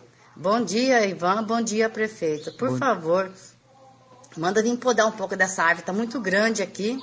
Senão é até perigoso cair, dar uma ventania e cair em cima da, da rede de força. Dá uma podadinha que não vai fazer mal nenhum, não. Tira, para tirar o, o ponteiro lá de cima. Obrigado. Não fica aguardando a resposta. Tem mais uma. Ô, dona Helena. Ela mandou mais. Não. Tchau. Mais... O que, que é? É aqui na rua Joaquim Ness de Castro, na, na, na, na, na pracinha que, que ficou de colocar o nome, que é Lucato Vitória. Tá bom. Dona Helena, bom dia para a senhora, obrigado pela participação. Nós anotamos aqui a demanda da senhora e o nosso pessoal lá da zeladoria, em especial o diretor Gabriel, está acompanhando o programa. Além da nossa anotação, ele também já está anotando para tomar as providências cabíveis.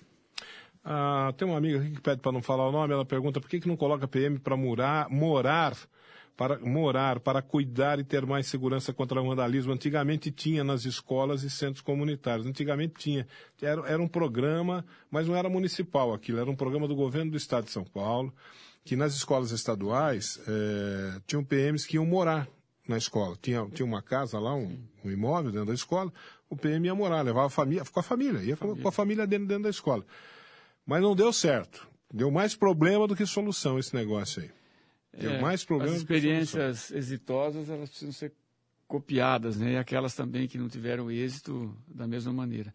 Nós, é, o município tem, salvo o melhor juízo, nós temos uma família de GCM que mora é, lá no, na área do Jardim Ipanema, do centro, onde vai ser o centro esportivo do Jardim Ipanema. Lá tem uma pessoa que mora, é um GCM, que tem uma casa adequada para isso.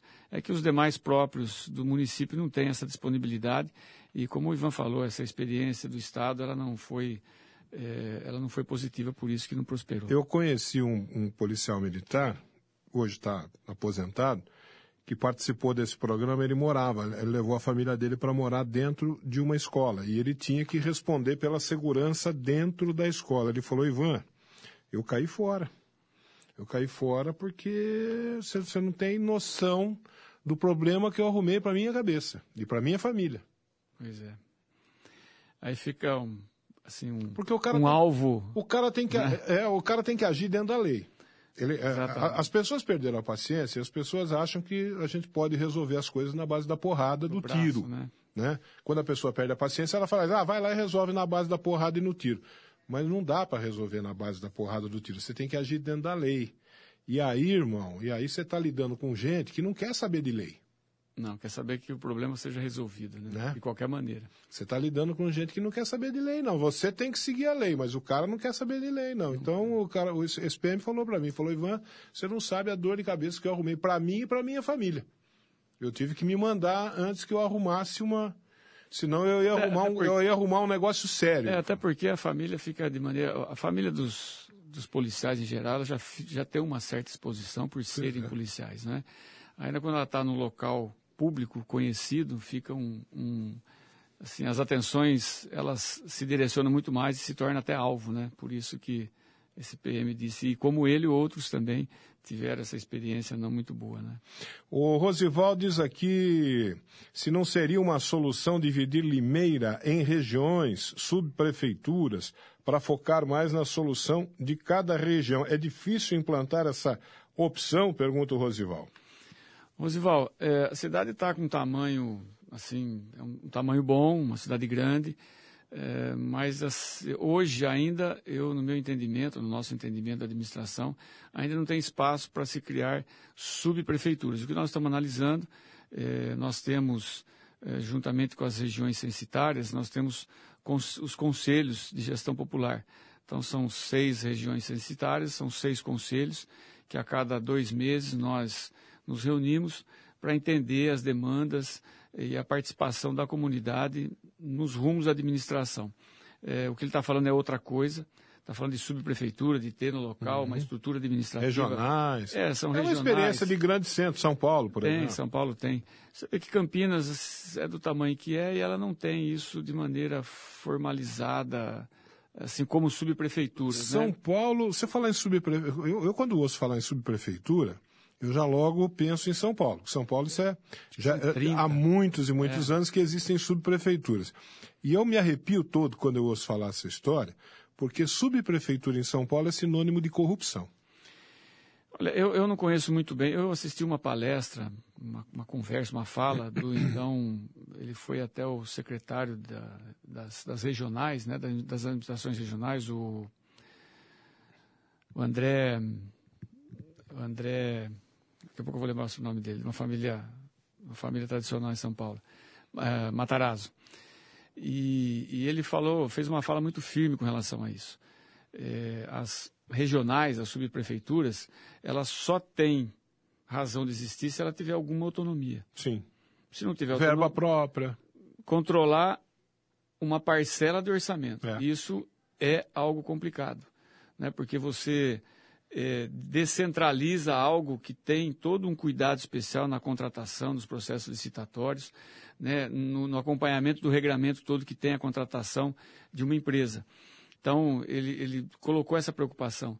Essa era uma preocupação que eles tinham e um problema, entre aspas, aí, que existia, porque ter uma regional sem ter autonomia eh, Administrativa. administrativa não adianta. Para pegar o recado, é. né, falou, ó, tá bem, eu vou dividir a cidade em dois, em quatro regiões aqui, norte, sul, leste e oeste. Né? Eh, se não tiver uma administração que tenha autonomia, só vai pegar recado. Ô, ô, Mário, né? é, um, é um modelo. É, um modelo. É um modelo a se pensar. Tem que ser uma coisa planejada, não é? Vai chegar um momento que, o município vai, vai ter essa necessidade, inclusive, É. de ter essa autonomia. Sim. né? Mas com outros critérios, provavelmente diferentes do que é em São Paulo. A Marli diz aqui o seguinte: gostaria de falar para o Botion, se ele dialogasse com a população como agora ele está dialogando, com certeza ficaríamos mais satisfeitos com a gestão dele. O bom político precisa ser bom ouvinte. Isso faz a diferença, Botion. Está falando aqui a Marli. Dona Marli, a observação da senhora é muito pertinente. Eu queria dizer que eu gostaria de todos os dias atender os nossos munícipes no gabinete, pessoalmente, mas isso é algo que é quase que impossível dentro eh, da administração de uma cidade complexa como é o nosso município. Mas nós temos um instrumento. Todo último sábado de cada mês, eu e toda a minha equipe, todos os secretários, todos eles, estamos num bairro da cidade, no que nós chamamos lá de prefeito no bairro. Nós divulgamos pela imprensa, pelas mídias sociais, a data e o local que nós fazemos isso. Desde o primeiro mês de mandato, nós fizemos o primeiro na Praça Toledo Barros, me lembro muito bem que foi no dia 29 de janeiro de 2017. E, de- de- e na sequência, todos os meses, uma vez por mês, eu estou num bairro. Em paralelo a isso, ao longo do ano, de quatro a cinco vezes, eu estou com a minha equipe num bairro da zona rural, perdão, na zona rural, numa região da zona rural, atendendo a população, ouvindo mesmo os reclamos, as observações, as sugestões, as críticas que nos ajudam a melhorar a administração. Dona Marli, eu gostaria muito mesmo de poder atender todos os dias, mas isso eu não consegui fazer, mas temos esse, esse instrumento. Eu não me lembro agora aqui do cronograma eh, do mês de julho, onde vai ser, mas no último sábado do mês de julho nós teremos prefeito no bairro. Tem uma pessoa no, no, no 21 13 50 20. Alô, bom dia. Bom dia, Ivan. Bom dia, quem está falando? Helena, da Vicelec. Ô, Helena, como vai você, Helena? Ai, eu tô bem. Você está bem, né? Graças a Deus, né, Helena? Graças a Deus. Você quer fazer uma pergunta para Mário Botion? Então, Ivan, eu queria fazer uma pergunta para ele, mas não é sobre reclamação de Limeira. Não, o que, que é? É uma opinião que eu queria pedir para ele. Mas, por favor, fique à vontade. Que você também eh, poderia falar para mim, mas eu sou prefeito, é um prazer falar com ele na rádio, né? Ah, sabe o que está acontecendo? Conta pra gente. Eu tenho uma cachorrinha, Hum. ela tem 15 anos.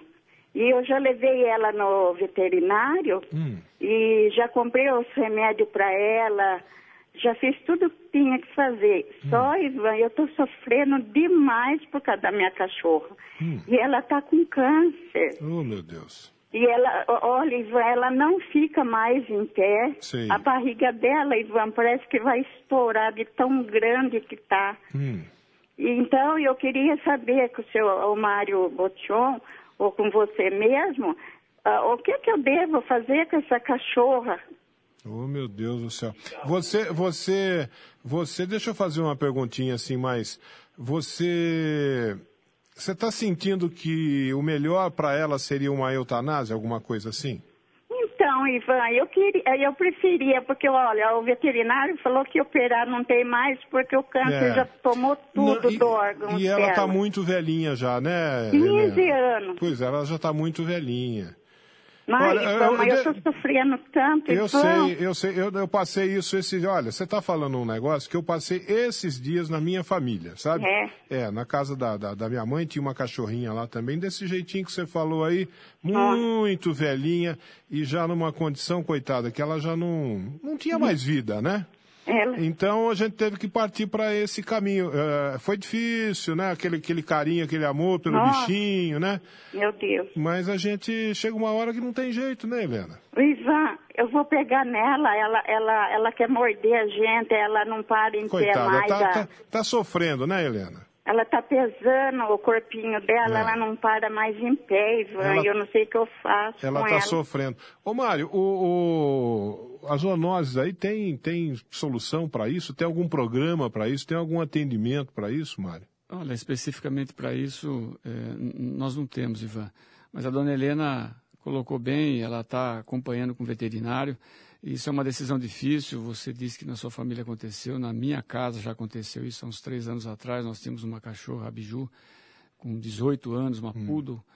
Eh, e chegou um momento que a qualidade de vida não existia mais. É, pois né? é. Chega uma A hora que não gente- tem mais jeito, né? Não tem mais jeito, a gente fica entristecido porque, que nem a dona Helena, 15 anos, com, é, um, é um ente da família, faz parte da vida É. da gente. E A gente sente falta, às vezes a gente brinca, né? Chega em casa, se o cachorro não late para você, você fica preocupado. Pode ninguém te falar nada, nem bom dia, nem boa tarde, nem boa noite, mas se o cachorro não latir, você fica preocupado.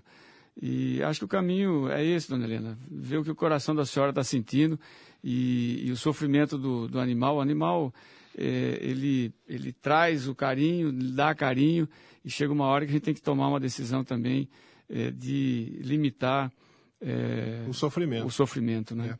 Ô, Helena, a, a prefeitura não tem um atendimento para isso, viu bem? Você vai ter que conversar com o seu veterinário mesmo, viu? Então, porque fez ultrassom dela tudo, né? A Hum. gente viu. Comprei os medicamentos, não, não, né? não, não adianta. Ixi, infelizmente. Então, mas a, a Alpa, é a Alpa lá que, que recebe cachorro? O que que eles fazem? Ah, não, não recebe. Não, a ALPA ela é, uma, é uma entidade que, que cuida das questões de, eh, dos, animais, mas ela não tem o acolhimento, viu, dona Helena? Ela só faz a ponte entre os animais que eventualmente estão abandonados, acha do, eh, pessoas que queiram adotá-los, basicamente esse trabalho e, e briga no bom sentido pela, pela, pelo cuidado dos nossos animais. Mas ela não tem esse trabalho de acolhimento não, dona Ana. Você vai ter que, infelizmente, não tem quem faça isso na cidade. Você vai ter que resolver esse problema Hum. com, o- com o veterinário que atende sua, ca- seu cachorro. É. E você vai ter que arcar com o custo disso aí. Qualquer coisa em torno de 200, 300 reais. Você vai ter que arcar com esse custo. Não vai ter jeito. Então, porque eu não sei, ai, eu tô sofrendo demais, Ivan, eu não aguento. E ela tá ofegante. Não, não tá? dá pra, não, não dá para viver com isso, com esse sofrimento, não.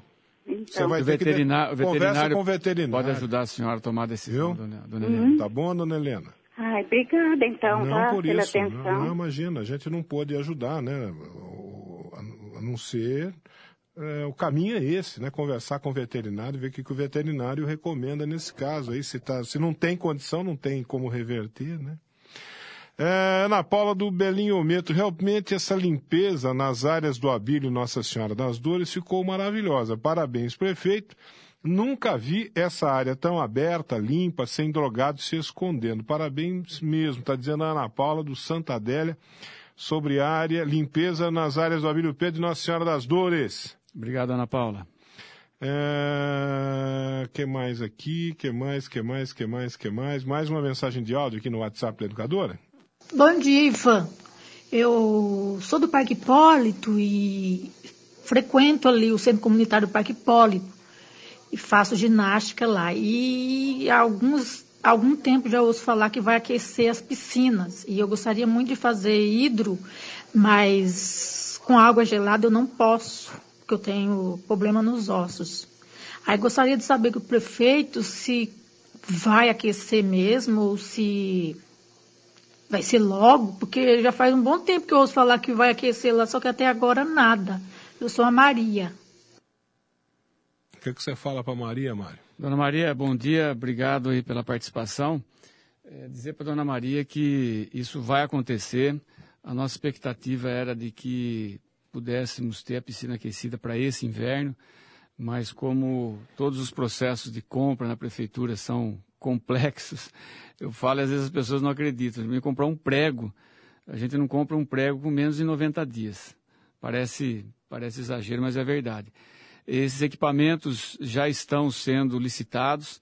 Aliás, já foi aberto o processo licitatório, mas houve lá uma impugnação de umas, uma das empresas que participou do processo, então está tendo lá dentro dos processos eh, internos de suprimentos resolvendo esse assunto. Mas a expectativa era ainda para esse inverno. É, provavelmente, em, função dessa impugnação, não, há tempo, não haverá tempo hábil, mas a piscina será aquecida sim, dona Maria. Ô Mário, eu queria atender todo mundo aqui, colocar todo mundo que mandou mensagem aqui, mandar para você, passar para você, mas infelizmente não vai dar. Tem 3 quilômetros e 850 metros de ouvinte para atender aqui ainda, e o horário do programa já, você entendeu? Eu gostaria muito, que a única coisa que eu posso dizer para você é, quem sabe, você passar aqui outro dia novamente, porque é, infeliz... Vou... Me desculpe, viu, pessoal que mandou mensagem para cá. Ó, tem um monte, um monte. Tem 3 km e 800 de, de, de ouvinte aqui para atender. eu, posso... eu fico muito satisfeito de é, poder... Se você quiser ver se você pode anotar alguma coisa aqui, Renata, fica à vontade. É... Aqui. Senta aqui do lado da gente aqui, viu? Fico satisfeito de participar aqui, aqui, com vocês, essa oportunidade, mais uma vez, de estar aqui conversando com os ouvintes de maneira direta e reta.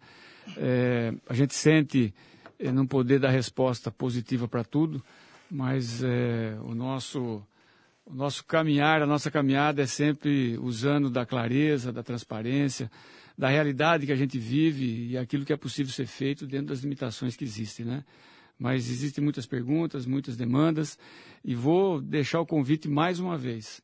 É, uma vez por mês, é, o prefeito Mário Botion está num bairro da cidade com toda a sua equipe, um sábado, normalmente é o último sábado de cada mês, nós estamos com toda a nossa equipe de secretários para atender a população, coisa que nós não podemos e conseguimos fazer todos os dias. Então acompanhe aqui pela Rádio Educadora, pelos jornais, pelas mídias sociais, eh, as datas corretas e os locais. Provavelmente o próximo deva ser ali na região da Vila Pisa.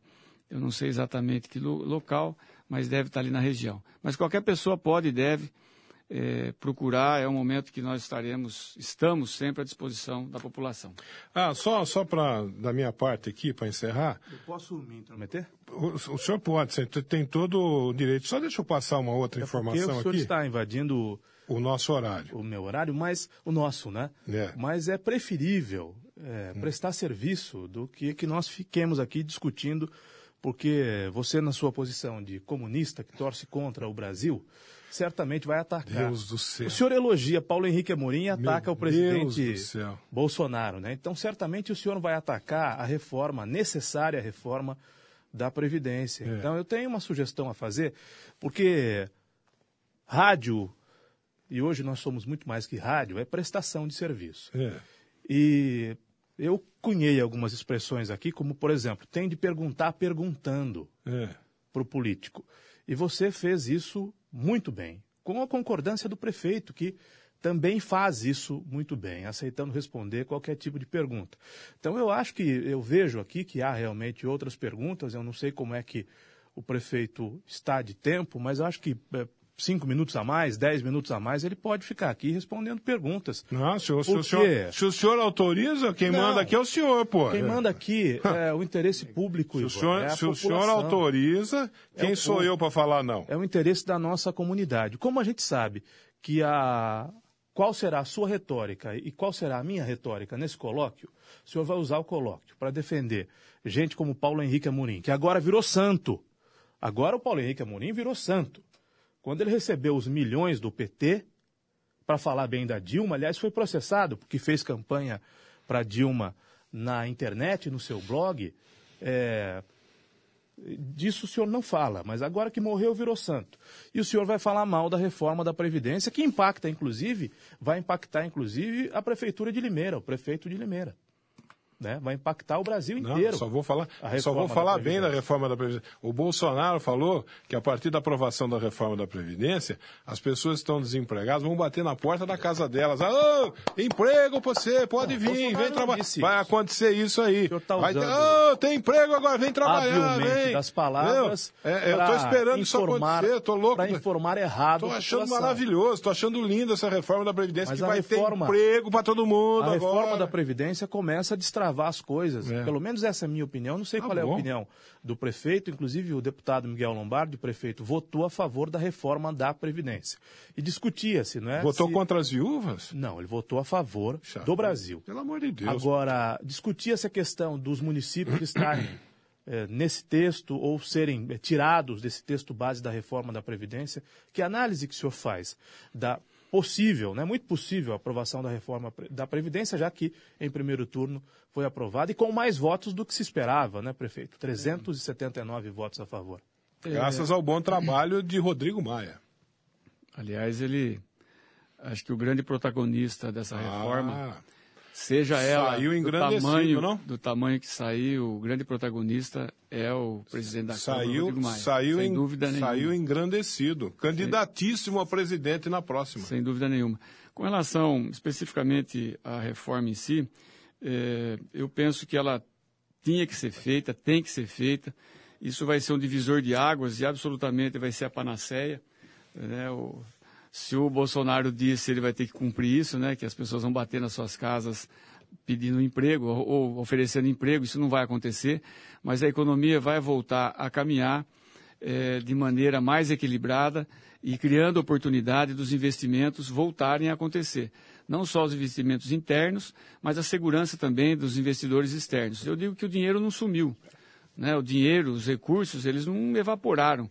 Eles estão em poder de alguns grupos, em mãos de investidores, que estão aguardando o um momento mais equilibrado para poder fazer seus investimentos.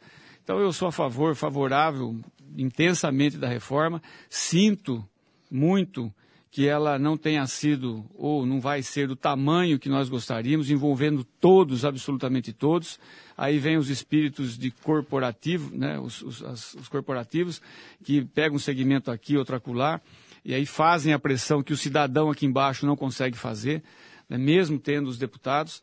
É, então eu acho assim que ela, ela perdeu um pouco é, no sentido de não ter sido mais abrangente, mas ela é necessária. Com relação aos municípios, eu tenho ainda a convicção de que isso vai ser colocado como um destaque. Se não for agora, na sequência, vai ser feito no Senado e volta para a Câmara, e a inclusão de estados e municípios. Isso é uma aberração fazer a reforma e não incluir estados e municípios, porque isso vai criar um problema enorme, enorme para estados e municípios fazerem as reformas, ainda que nos mesmos níveis, como eu disse, é, é, eu acho que ela tem que ser mais intensa, mas ainda que seja nos mesmos níveis que está sendo aprovada ou que será aprovada, é, vai ser muito difícil os municípios fazerem algo consistente nesse sentido por causa da pressão local.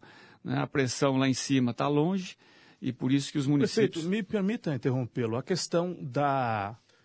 Uh, o, Ivan, o Ivan fez uma bagunça aqui no estúdio. Eu fiz, não, não. Esquece que esse eu, programa eu, é transmitido com imagem. Eu não, não, mas não tem problema. Por, por favor, ô, Tiago, faz favor, pode abrir, pode abrir a, a câmera Renata aqui. Caran. Tá do nosso lado aqui a Renata. E... Eu chamei a Renata, a Renata Caran, que é assessora do, do prefeito, da, da, da, Secretaria de Comunicação. Eu chamei a Renata para ela ir aqui no, no nosso computador pegando a, as informações, os pedidos, as, as, as perguntas dos nossos amigos ouvintes que mandaram, porque tinha um monte de gente, Caio tinha 3 quilômetros e 850 metros de ouvinte para atender ainda. Então eu pedi para a Renata vir aqui e a Renata está gentilmente anotando tudo para que esse, tá esse, ouvinte que fez uma pergunta para o prefeito ficou sem resposta, para que ele tenha essa resposta, Caio. Não, mas nós vamos fazer mais algumas aqui. Por isso que a prefeito. Renata está aqui junto com a gente, não tem problema, não. Prefeito, o Limeira tem o Instituto de Previdência Municipal, né? Sim. Eu não sei se é todo município que tem o seu instituto, mas aqui em Limeira foi criado um, um Instituto de Previdência Municipal. A reforma da Previdência impacta esse instituto, que é o IPML, né? Instituto IPML. de Previdência Municipal de Limeira, há algum impacto nesse instituto ou o regime de. É, Até tem um regime próprio de É próprio, previdência, né? mas ele tem que seguir as mesmas regras daquilo que foi aprovado ou está sendo aprovado eh, nacionalmente. Aí vem as idades, a questão da idade de aposentadoria, entre outras questões. É por isso que os municípios vão ser impactados. Aqueles que não têm o regime próprio de previdência, eh, eles automaticamente eh, estão dentro do regime eh, ordinário, né? né? É, mas os que têm, a maioria dos municípios tem, até por uma questão legal, e nós temos já há bastante tempo, o Instituto está bem fortalecido, está bem equilibrado, é, e é importante que isso exista, mas nós vamos ter que passar por esse processo. porque né? ele processo garante a aposentadoria do funcionário, do funcionário público municipal. municipal. né? Assim como o regramento é para os funcionários públicos federais, embora tenham ficado alguns segmentos fora desse contexto, mas é para regrar todos os funcionários públicos federais. O Estado tem que fazer o dele e o município também tem que fazer o dele, colocando minimamente as mesmas regras. Eu acho que isso é o mínimo que pode ou deve acontecer. Mas eu tenho convicção que o- no Senado, isso são as informações que nós temos, principalmente da Frente Nacional de Prefeitos, eh, que está fazendo o seu trabalho, a Associação Brasileira de Municípios, da qual eu participo também, está fazendo a pressão no bom sentido para que esse assunto seja ainda colocado como destaque ou que venha através do Senado, que vai ser muito provável. No Senado existe um, um entendimento maior de que isso deva ser feito. Isso foi pressão, Caio, pelo que a gente né, acompanhou pelas, pelas informações, principalmente dos governadores do Nordeste, que não quiseram, na verdade, queriam que colocasse o Estado e o município dentro da reforma, mas não queria assumir publicamente a votação junto com seus. É, é, né? Na verdade, vamos, vamos falar a verdade, foi uma retaliação aos estados, porque os, go- aos governadores, porque É, os na- na governadores verdade, não quiseram, não quiseram apoiar a reforma. Na verdade, assim, o, o- É. o- assim, o, Aí os caras falam, ah, vocês não querem apoiar a reforma, então não vai pôr o Então, Estado foi e o município aqui Essa não. é a sua Fez uma visão, pressão. essa Não, é não a é minha visão, visão, não, essa é verdade, essa é a Até verdade. porque as previsões mais otimistas falavam em 330 votos, talvez 340 Tá, mas os- votos. mas os Tem governadores muito não quiseram Tem assumir. muito parlamentar, não é isso não, tem muito É, parlamentar. Eh, Tem um exemplo, por exemplo, a Tabata, que é uma esquerdista lúcida do PDT. A é Tabata que votou- Amaral do PDT, Tabata Amaral em quem eu votei. Votou Em que- a favor da quem- reforma. em quem eu votei. Votou a favor da reforma, votou a favor lúcida, da reforma. extremamente lúcida. É. Agora, tem muito parlamentar... Até pessoas lúcidas cometem Tem muito equívocos. parlamentar que não assume o voto, né? Porque tem medo de consequências eleitorais ou eleitoreiras numa futura, numa futura disputa, né? Mas 379 votos, prefeito, teve muita gente que disse que ia votar contra e votou a favor. Votou a favor. Acho que isso é um, é um ganho, como disse ainda há pouco, do protagonista. É do governo no primeiro momento, mas é um, um avanço do Rodrigo Maia, soube conduzir de maneira bastante eficiente todo esse processo, se colocou como pro- protagonista, assumiu para si a aprovação da reforma. É, e a reforma que saiu, Né? saiu a reforma, como ele disse, né? Saiu a reforma do Congresso. Pois é. Né? Não deixa E de de ser. quem é a reforma? É do governo? Não, não, é. É do Congresso. É isso, esse é o papel que ele teve. Independente disso, ela foi aprovada em primeiro turno. Espero que isso avance, seja aprovado no Senado, se com alterações, em especial a, do- a inclusão de estados e municípios, volte para para a Câmara e, e- e fique sacramentada. É aquilo que a gente gostaria? Provavelmente não, porque vários segmentos que hoje trazem um peso enorme nas contas da Previdência, acabaram ficando de fora ou foram flexibilizados. Então, isso não é bom para o contexto geral, mas era necessário ter algo eh, e rápido. Eu disse isso algumas vezes quando afastou-se a Dilma, eu nem, a minha preocupação nem era se ia ficar ou ia con- continuar ou se ia sair. Era o tempo de demora para que isso acontecesse. Ou fica ou sai. O país foi para onde? Foi para o buraco. A questão da reforma é a mesma coisa. A gente gostaria que fosse maior, mas ela precisava ser feita. E demorou. Eu acho que demorou por falta, parlamentar agora, por falta de habilidade 18 do próprio governo Bolsonaro. Sim. A falta de habilidade na tratativa com o Congresso Nacional. né? Era para ter sido já aprovada. Não foi, está sendo agora. E tenho certeza que isso vai ser um divisor de água na expectativa positiva da economia. Porque a economia, ela vive de expectativa. É só expectativa. Choveu, mudou. Fez sol, mudou. Fez frio, mudou. Né? É, as coisas nem são tão concretas. Lógico que existe uma questão fiscal é, do país, enfim. Mas é a expectativa. Se a expectativa melhorar, todo mundo se acha mais confiante em fazer o seu investimento, em comprar aquilo que deixou de comprar, a fazer a sua reforma, enfim. Ainda que seja economia... o básico, né, prefeito? Seja o básico, ele não vai mudar da noite para o dia.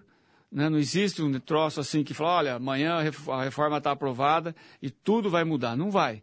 Elas vão melhorar gradativamente e isso vai demorar um, um tempo, é, um tempo, eu acho que um tempo significativo. Mas o senhor é a favor da reforma? Eu sou a favor da reforma. Muito a favor. Mas faz tempo que o Mário é a favor da reforma, ele já falou isso antes. Agora, essa, essa conversa aqui me, me, ensejou uma pergunta ao Mário. Posso trazer para o terreno local? Ah, claro que sim. Posso? Faz pergunta per... fácil. Você me permite, Caio Bortolano? Claro Pergunte não, perguntando. Pergunta fácil eu não gosto de fazer. Pergunta fácil eu deixo para o Caio Bortolano fazer. Eu não, gosto de fazer pergunta difícil. Não, senhor. O senhor tome cuidado com esse tipo de afirmação, porque o senhor me coloca na boca das pessoas. Pergunta fácil esse eu tipo deixo de afirmação, Caio Bortolano. Esse tipo de afirmação que não é verdadeira, eu vou fazer pergunta na boca das pessoas. Ô, Mário, você falou da inabilidade do governo, do governo Bolsonaro, e é uma realidade. É uma realidade. Está aí que o, o, quem, quem, saiu, quem saiu nas nuvens nessa brincadeira foi o Rodrigo Maia. O, me diz uma, me explica uma coisa que eu estou sem entender até agora. O que que foi essa, essa medida, esse pedido de abertura de uma investigação contra três vereadores da Câmara Municipal de Limeira que você assinou? Me, me diga uma coisa, Mário, tira uma dúvida da minha cabeça. Isso foi uma inabilidade política do Mário Botion ou nós vamos ver uma versão a partir de agora, nós vamos ver uma, uma versão aqui em Limeira do Botion Malvadeza? Viu? É só isso que me faltava agora, né? Mas vamos é. lá. Acho que pela ordem, eh, não acho, não acho não. Eu tenho certeza absoluta que não foi inabilidade. Eu não, só por isso cumpri... que eu tô, eu, a, a, mim me pareceu Sim. uma coisa, nunca vi Mas você agir dessa maneira. Deixa não, eu deixo, Ivan, deixo, eu, eu, eu cumpri com a minha obrigação de preservar os nossos funcionários públicos. Esse foi o fato. A diretora se sentiu ameaçada, se sentiu é, coagida, se sentiu pressionada e Nas fez palavras dela, constrangida. Tá bom. Ela escreveu é isso. É subjetivo isso. Ué, é subjetivo. Mas ela se sentiu constrangida, fez uma observação, uma reclamação oficial para o secretário e eu fiz o que eu tinha que fazer, tomei as providências que eu deveria tomar. E se acontecer de novo, vou tomar de novo. E vamos abrir um parênteses aqui. Os vereadores, eles têm como uma das suas funções principais é fiscalizar. Mas eles não são delegados. Eles não podem entrar nos ambientes de trabalho dos nossos funcionários públicos e fazer o que fizeram. Né? Eu não vou discutir o conteúdo o conteúdo da visita, que, aliás, nem foi informado à secretaria, que iriam fazer uma oitiva. Não foi informado. Isso é claro, as, as, informações estão aí. O senhor não deu né? mais valor ao caso Eles... que o caso tinha? Prefeito? Não, uma funcionária, uma diretora de escola faz uma denúncia para o secretário, o que, que o prefeito faz? Faz de conta que nada aconteceu? Não. Se, exer se exerceu em excesso ou ultrapassou os limites da sua competência, eles também têm que responder. Eu acho que é simples assim, os poderes são independentes e harmônicos. Mas não é o papel da oposição ficar fustigando o prefeito o, Caio, o tempo todo? Vou dar um exemplo. Na época das denúncias da merenda, quantos vereadores foram, quantas vezes falaram, tiraram foto, puseram na, nas mídias sociais, em, em quantas vezes houve o cerceamento? Nenhuma. Absolutamente nenhuma. Os prédios públicos estão abertos, os serviços públicos estão abertos para aqueles. Está se referindo à merenda agora. A merenda, a merenda agora. Do não, governo não, não, não. Das denúncias que aconteceram aí, de maneira maldosa, uhum. que na verdade, ao, ao, finalmente, houve alguns, algumas eh, substituições e que as, as crianças não ficaram sem a merenda. Não a houve... merenda levou o prefeito de Limeira a ser caçado, né? Exatamente. não ficou momento. nenhuma, nem, em nenhum momento houve impedimento ou qualquer ação nossa, minha, nem do secretário, de impedir. Muito pelo contrário. Isso está aberto. Agora, o que os vereadores fizeram lá na, na Escola Limeira, eles exageraram na dose, só isso. O conteúdo da fiscalização eu não discuto. É obrigação da comissão, é obrigação do vereador. E nós estamos falando de forma. A forma como eles fizeram. Quer dizer, pressionaram, não deixaram as ADs, ADEs, que são as superiores da diretora, participarem da oitiva, sem o mínimo de respeito ao regramento. Ô, Mário, eu, eu falei aqui no programa e eu, eu fico observando essas, essas essas manobras políticas, eu gosto muito disso. Eu sou um cara que eu gosto de política, eu curto política, eu acompanho. Gosto de manobra política, o cara que é hábil na política, porque política é uma arte. Política é uma arte, acima de tudo. Não é, e não é para amador. A prova está aí agora, nesse negócio da, da, da, da, da, Previdência. Não é para amador, é para profissional. Né? É, e dá para dizer que o Davi Alcolumbre, presidente do Senado, vai ter a mesma habilidade que teve o Rodrigo Maia, presidente Vai da saber. Câmara, para conduzir a votação? Vai saber. Ele que é, inclusive, senador de primeiro mandato. Pois é, pois né? é, pois é. Diferentemente do Rodrigo Maia. O- o- o- que vem de uma família de políticos. O Rodrigo é Maia tem sangue, Maia, tem, tem política no sangue. do Rio de Tem Janeiro. política no sangue, né? Mas então, eu eu gosto de acompanhar isso, por isso que eu, eu, eu, eu comentei isso aqui. Eu, eu achei que foi uma inabilidade sua no seguinte sentido: você ser o oferecedor da denúncia. Porque se, eh, porventura, os três vereadores forem cassados, o ônus é seu. Da, da cassação desses vereadores. E se porventura os três vereadores não forem cassados, saírem de boa, o ônus é seu também. É, é, por que não é, outro, no que você está falando que é no âmbito da Secretaria da Educação, teve, por que não outro formular essa, essa representação? E por que você especificamente? Pareceu uma coisa assim, não, agora vocês vão conversar com, com o Botel Malvadeza, agora vocês vão ver como é que é o negócio. Me pareceu uma coisa sua, assim. Oi, vai, Ah, existe- tipo Toninho Malvadeza, Não, como é que é? existe um, existe um, um, regra- um regramento de responsabilidade. Quem é o responsável final? É o prefeito. Isso é uma avaliação jurídica. Isso foi para o departamento jurídico, foi feita uma avaliação se houve realmente um excesso eh, na atividade ou na, na ida à escola fazer oitiva sem o, o, o regramento necessário, sem cumprir com os procedimentos de praxe. Ah, o jurídico entendeu que era uma, uma denúncia que o prefeito tinha que fazer, pela responsabilidade que ele tem sobre os seus funcionários, para preservar o direito dos funcionários. Se Não poderia ter outro, sido feita por outra pessoa. Não, denúncia. Poderia. Poderia, Ué, mas... o- ô, contra, ô, contra o Cleiton, quem fez foi um funcionário da prefeitura. Ah, mas isso é outra coisa. Isso é uma outra denúncia. Sim, sim. Essa não, essa é uma denúncia de um excesso, um exagero no exercício da função do vereador contra um funcionário público, que é a responsabilidade do prefeito. Não, tem outro aspecto, preservar. prefeito. No tabuleiro da, de da novo- política Não, tá local, bom, é um- é é uma uma, é uma, independente de fazer análise eh, do comportamento ou qualquer eh, julgamento sobre o que aconteceu, porque eu não acompanhei, além da denúncia que foi feita, mas claramente nós vemos aí eh, um estranhamento, para usar um termo razoavelmente leve, entre o prefeito Botion e duas, certamente duas, políticas locais que provavelmente estarão juntas numa próxima disputa eleitoral, que devem disputar com o senhor a reeleição, a sua reeleição, a eleição do ano que vem. A Constância Félix, que é a esposa do Silvio Félix, e a Carolina Pontes, que já foi do seu grupo, mas comenta-se nos bastidores que será a candidata, eh, ou será ela a candidata a prefeita, ou estará na chapa do Murilo ou da Constância Félix. Esse caldo está azedando exatamente porque tem esse componente político e político-eleitoral?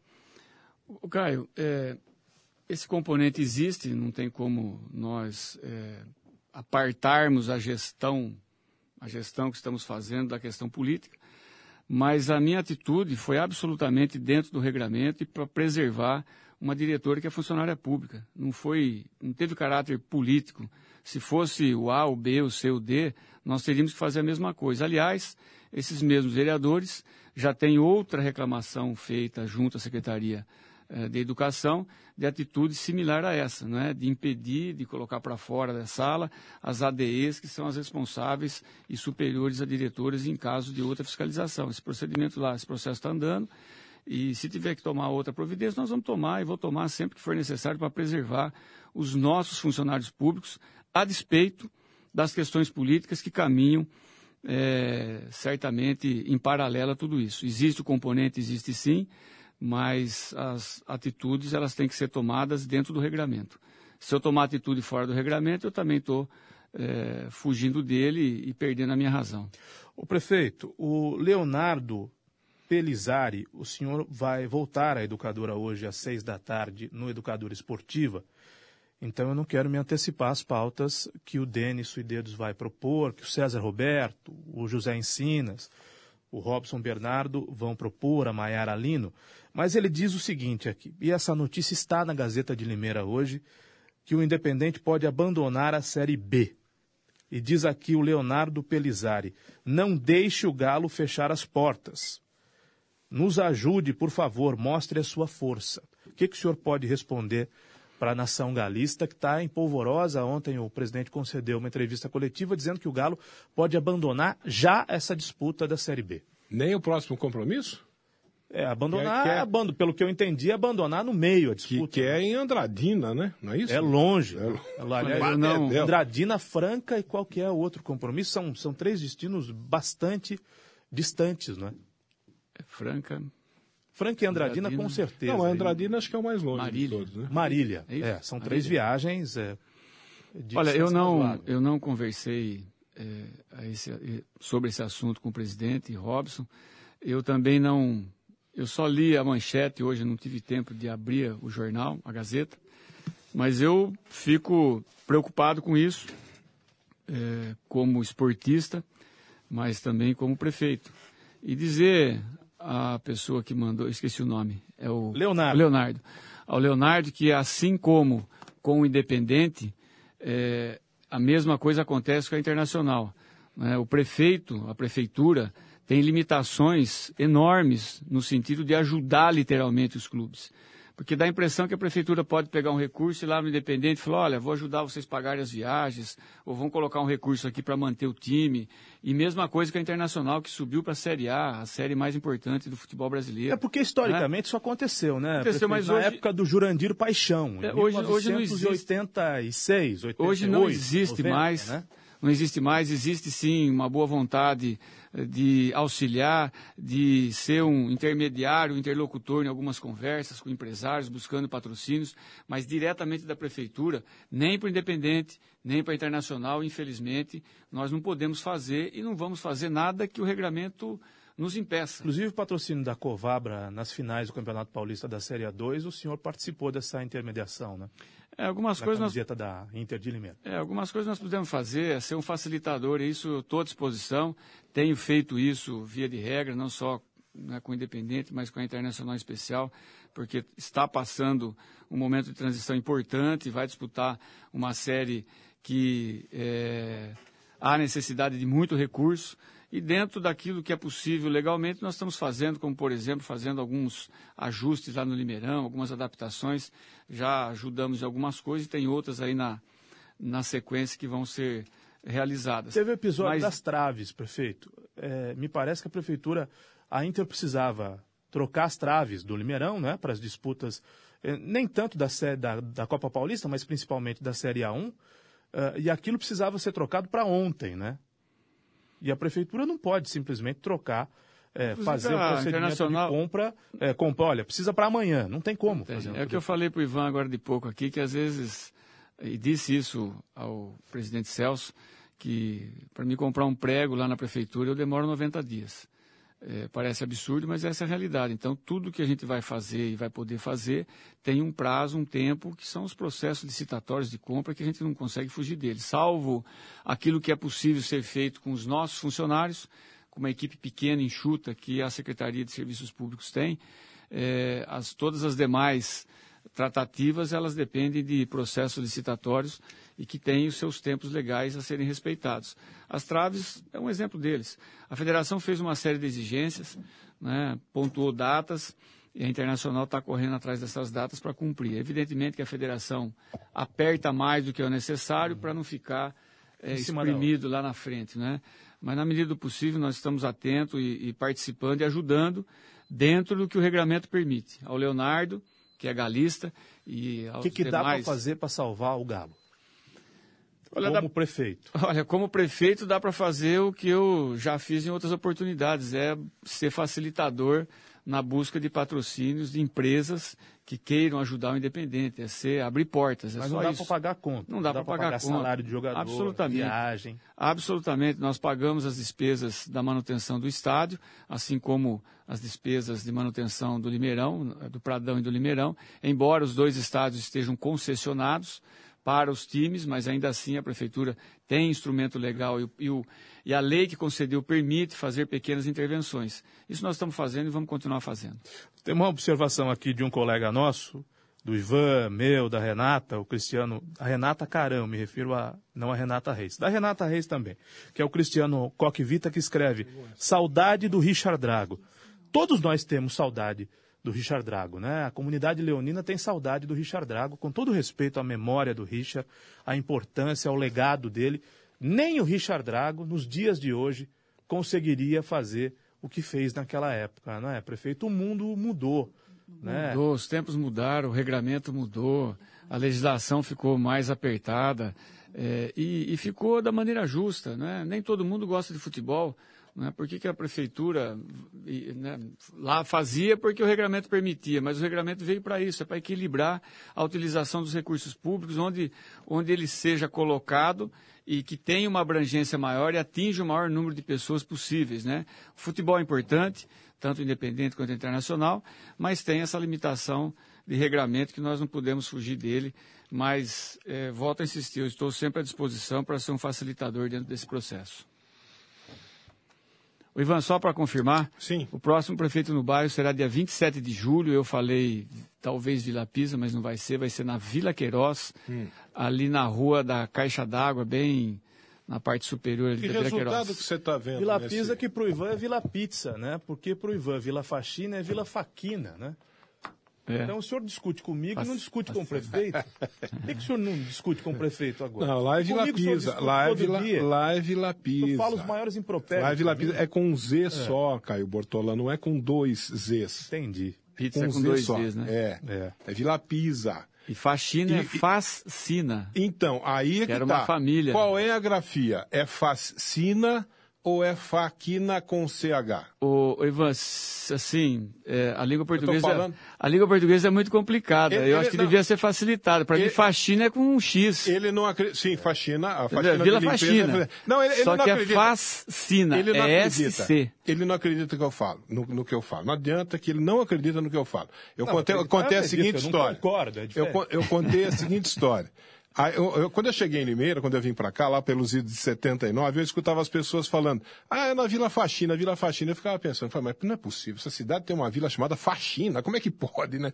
Aí um dia eu vi no ônibus, no, no, no, no letreiro do ônibus, Vila Faxina com CH, então é Vila Faquina, é um sobrenome. Eu falei, ah, eu falei, agora entendi, é, É Vila, como as pessoas é Vila chamam. Faquina e as É pessoas como falam os mais Faxina. antigos chamam. Sim, Então quer mas, mudar a ordem das coisas. mas eu vi essa grafia também de uma família aqui da cidade de Limeira, que é Faxina, que, que em, em italiano se fala Fatina. Faxina. Fatina, é o F-A-S-C-I-N-A. Faz, é- Fatina. é. Fatina! Mas a que eu conheço é essa. É, Sim, Com CH. Tem uma com, família- Perdão, com SC. fascina, É. que, que é uma palavra portuguesa que significa eh, ficar fascinado por alguém, ficar encantado por alguém, né? Fascina. Ó, Independente de como Mas é um escreve, sobrenome que, que, que se, e se pronuncia em italiano, que lá em casa você fala italiano, Fatina. entendeu?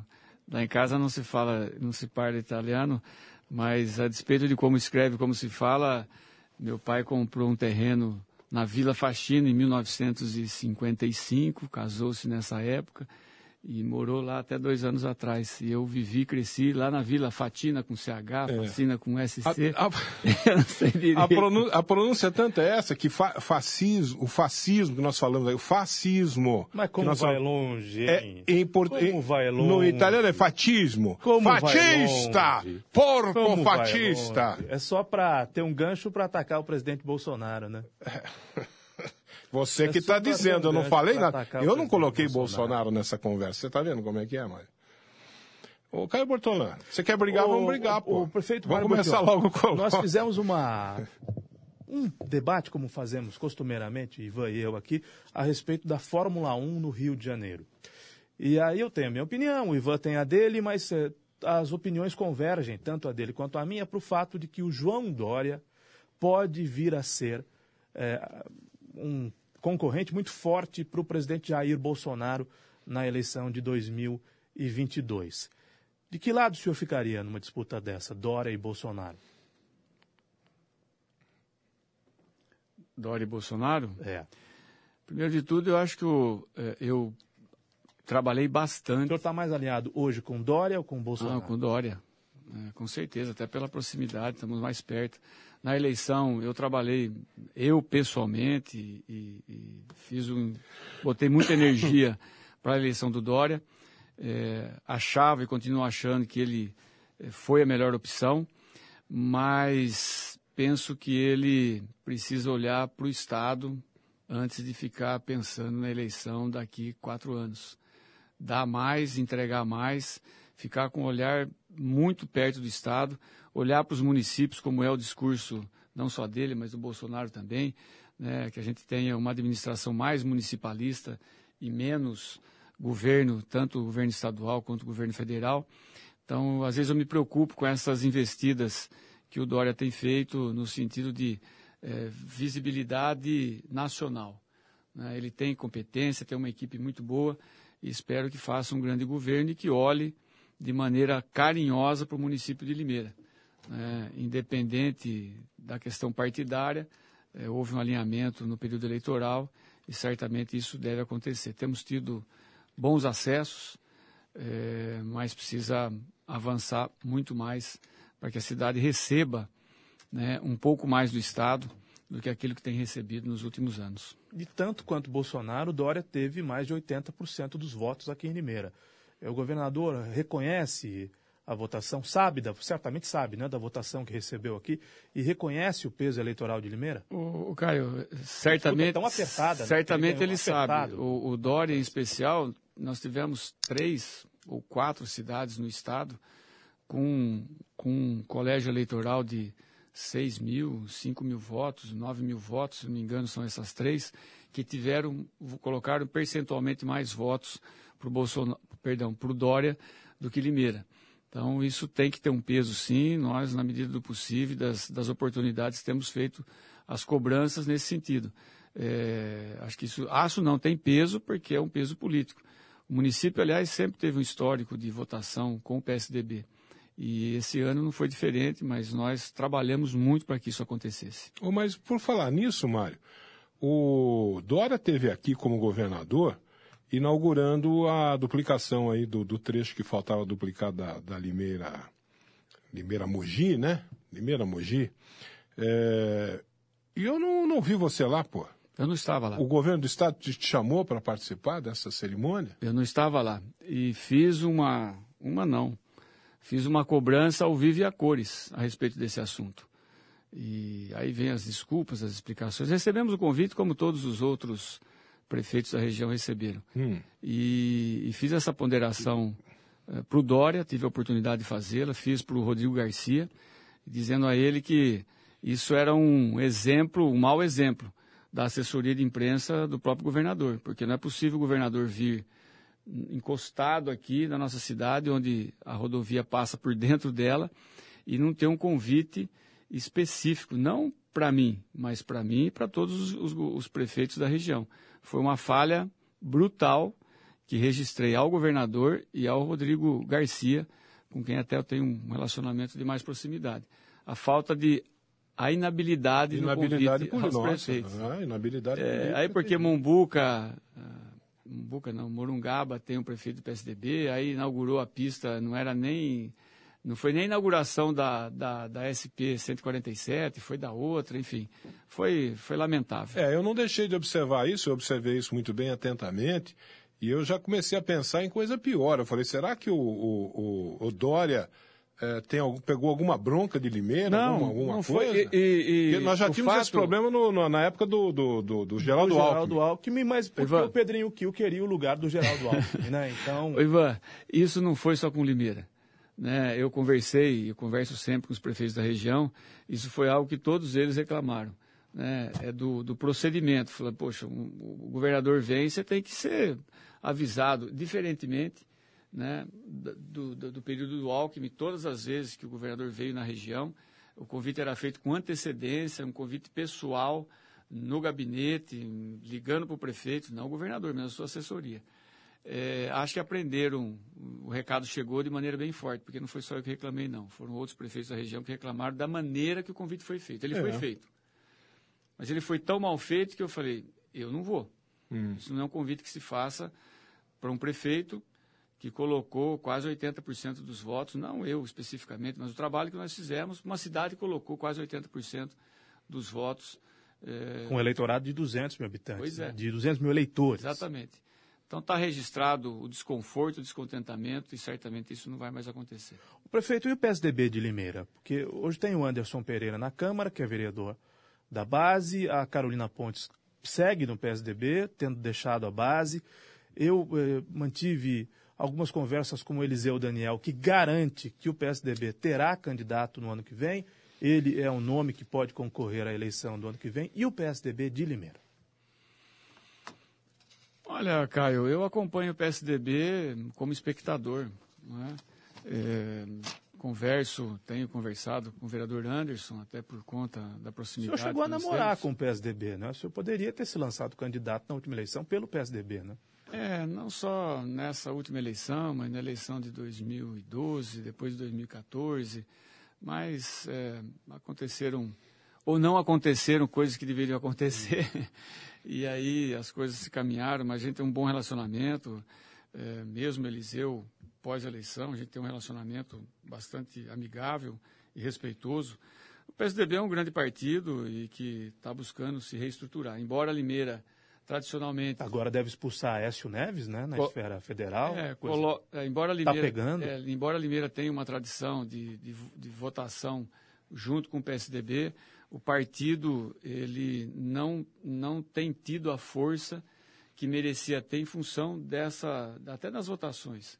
E aí são problemas internos que não me cabe a discutir. O que eu sei que recentemente foi feita a eleição do novo diretório, o Eliseu é presidente, e nós temos um bom relacionamento, como manda é, o, dentro do contexto partidário, o relacionamento com o PSDB é bom. E democratas? O Democratas, na verdade. É... Que era o partido do seu vice, né? Júlio César, que deixou o partido, né? É isso. O Júlio saiu, foi para o PSC para disputar a eleição para deputado, acabou, eu não sei exatamente por que cargas d'água, mas não disputou. É, o DEM, ele continua, é, do ponto, né, até onde eu sei, está aí num processo de renovação. É, é um partido importante. Eh, pela importância que tem o Rodrigo Garcia dentro do governo Dória, tem feito, uh, tem tido um posicionamento bastante ativo e bastante intenso e se movimentando e, e no bom sentido, interferindo uh, em várias áreas do governo estadual e por conta disso até que tem uma importância maior enquanto partido. Bom, rapidamente, que eu sei que tem que encerrar com o prefeito aqui, a respeito de partidos para a eleição do ano que vem. É, nós falamos do PSDB, nós falamos do Democratas, é, já está garantida a permanência, estará na sua chapa no que vem o vice-prefeito Júlio César? Será o seu candidato a vice-prefeito ou o senhor não tem uma posição sobre isso? O Caio, nós estamos, embora a eleição, a gente fale nos bastidores que ela já começou, é, o Júlio é nosso vice-prefeito, é, continuará sendo até o final do mandato. Agora, para a nova eleição, isso é tudo uma construção. É, e o, o tempo vai mostrar os caminhos, as condições, as leituras políticas que vão acontecer fatalmente. Doutora Mayra, moviment... é um nome, prefeito? As movimentações políticas que vão acontecer ao longo desse tempo, que vão encaminhar não só né, uma, uma composição minha, mas dos outros possíveis candidatos. Né? A doutora Mayra é um bom nome, é um excelente nome, tem feito ao longo do seu mandato como vereadora, um trabalho bastante propositivo. Participou de duas eleições é, para deputada, sempre foi muito bem, bem votada, bem avaliada. A votação na, na, numa eleição para deputado, embora não seja eleito, mas é uma maneira da população avaliar. Então, ela tem muitos predicados e estamos, é, temos conversado bastante a respeito de todos os assuntos, ela enquanto vereadora, que é muito ativa e existe uma proximidade com o governo, uh, tem esse alinhamento com o governo já há bastante tempo. Bom, por fim, aqui em Limeira teve o alinhamento na campanha do segundo turno para presidente da República, mas principalmente para governador do estado, o Bolsodória, né? O senhor, inclusive, esteve à frente desse movimento Bolsodória aqui. É, só que o Bolso, o Bolsonaro, o presidente da República, é do PSL, que tem é, uma nova presidente ou presidenta aqui em Limeira, que é a Alessandra Bolsonaro, Stringueta, que é filha de um querido amigo Reinaldo Strengueta, que foi é, colega da Renata lá no Jornal de Limeira, né? É, e que trabalhou conosco aqui também, que foi nosso consultor. É, existe algum alinhamento, porque estamos falando de partidos de direita, né? E de extrema direita, no caso do PSL. Com o PSL, o senhor entende que o PSL, que a Alessandra eh, Bolsonaro pode ser uma terceira via na eleição do ano que vem, que vai se desenhando entre uma disputa entre o senhor e a família Félix? Eh, essa representação do Bolsonaro pode vir a partir da Alessandra Stringueta ou de algum representante do PSL? Olha, a Alessandra é que está à frente do, do PSL e, e, os espaços estão aí colocados, né? Depende da construção de cada um. Não sei o que, que ela está pensando, qual é o seu pensamento. O espaço está aí, ela pode ocupar ou não. É, mas tem que olhar com tranquilidade. A gente não ocupa espaço no grito, no enfrentamento, na guerra. É, isso, só isso não ocupa espaço e nem abre e constrói caminho para disputas eleitorais, eu diria, mais intensas. Né? Que a gente constrói com opiniões firmes, com contribuições. É dessa maneira que eu entendo que qualquer segmento, qualquer partido ou grupo deva construir espaço para participar do processo eleitoral, seja ele no legislativo ou no executivo. Muito bom. Muito bem.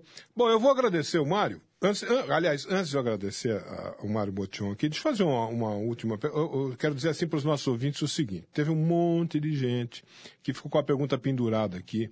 A Renata teve o trabalho de vir aqui, teve o carinho, o cuidado de vir aqui do nosso lado, sentou aqui. Cita que a, a Renata Caran. A Renata depois Caran. O Facebook é. vai dizer que a Renata Reis é que estava fazendo. a Renata Caran, São que é duas assessora. Renatas. Tem mais de uma Renata. Que é assessora do prefeito Mário Botion, que Isso. está aqui no estúdio. A Renata Caran teve, teve o carinho, o cuidado de vir aqui do Nossa nosso lado. Nossa ex-colega, começou na Rádio ah, notou que trabalhou comigo muito tempo na Rádio Educadora, eu trabalhei com ela, não é ela que trabalhou comigo, não. E ela anotou aqui todos os recadinhos dos nossos ouvintes, viu, que, e vai procurar dar uma resposta para todo mundo sobre os pedidos de todo mundo. Só tem mais uma questão aqui, Mário, que eu gostaria que você respondesse.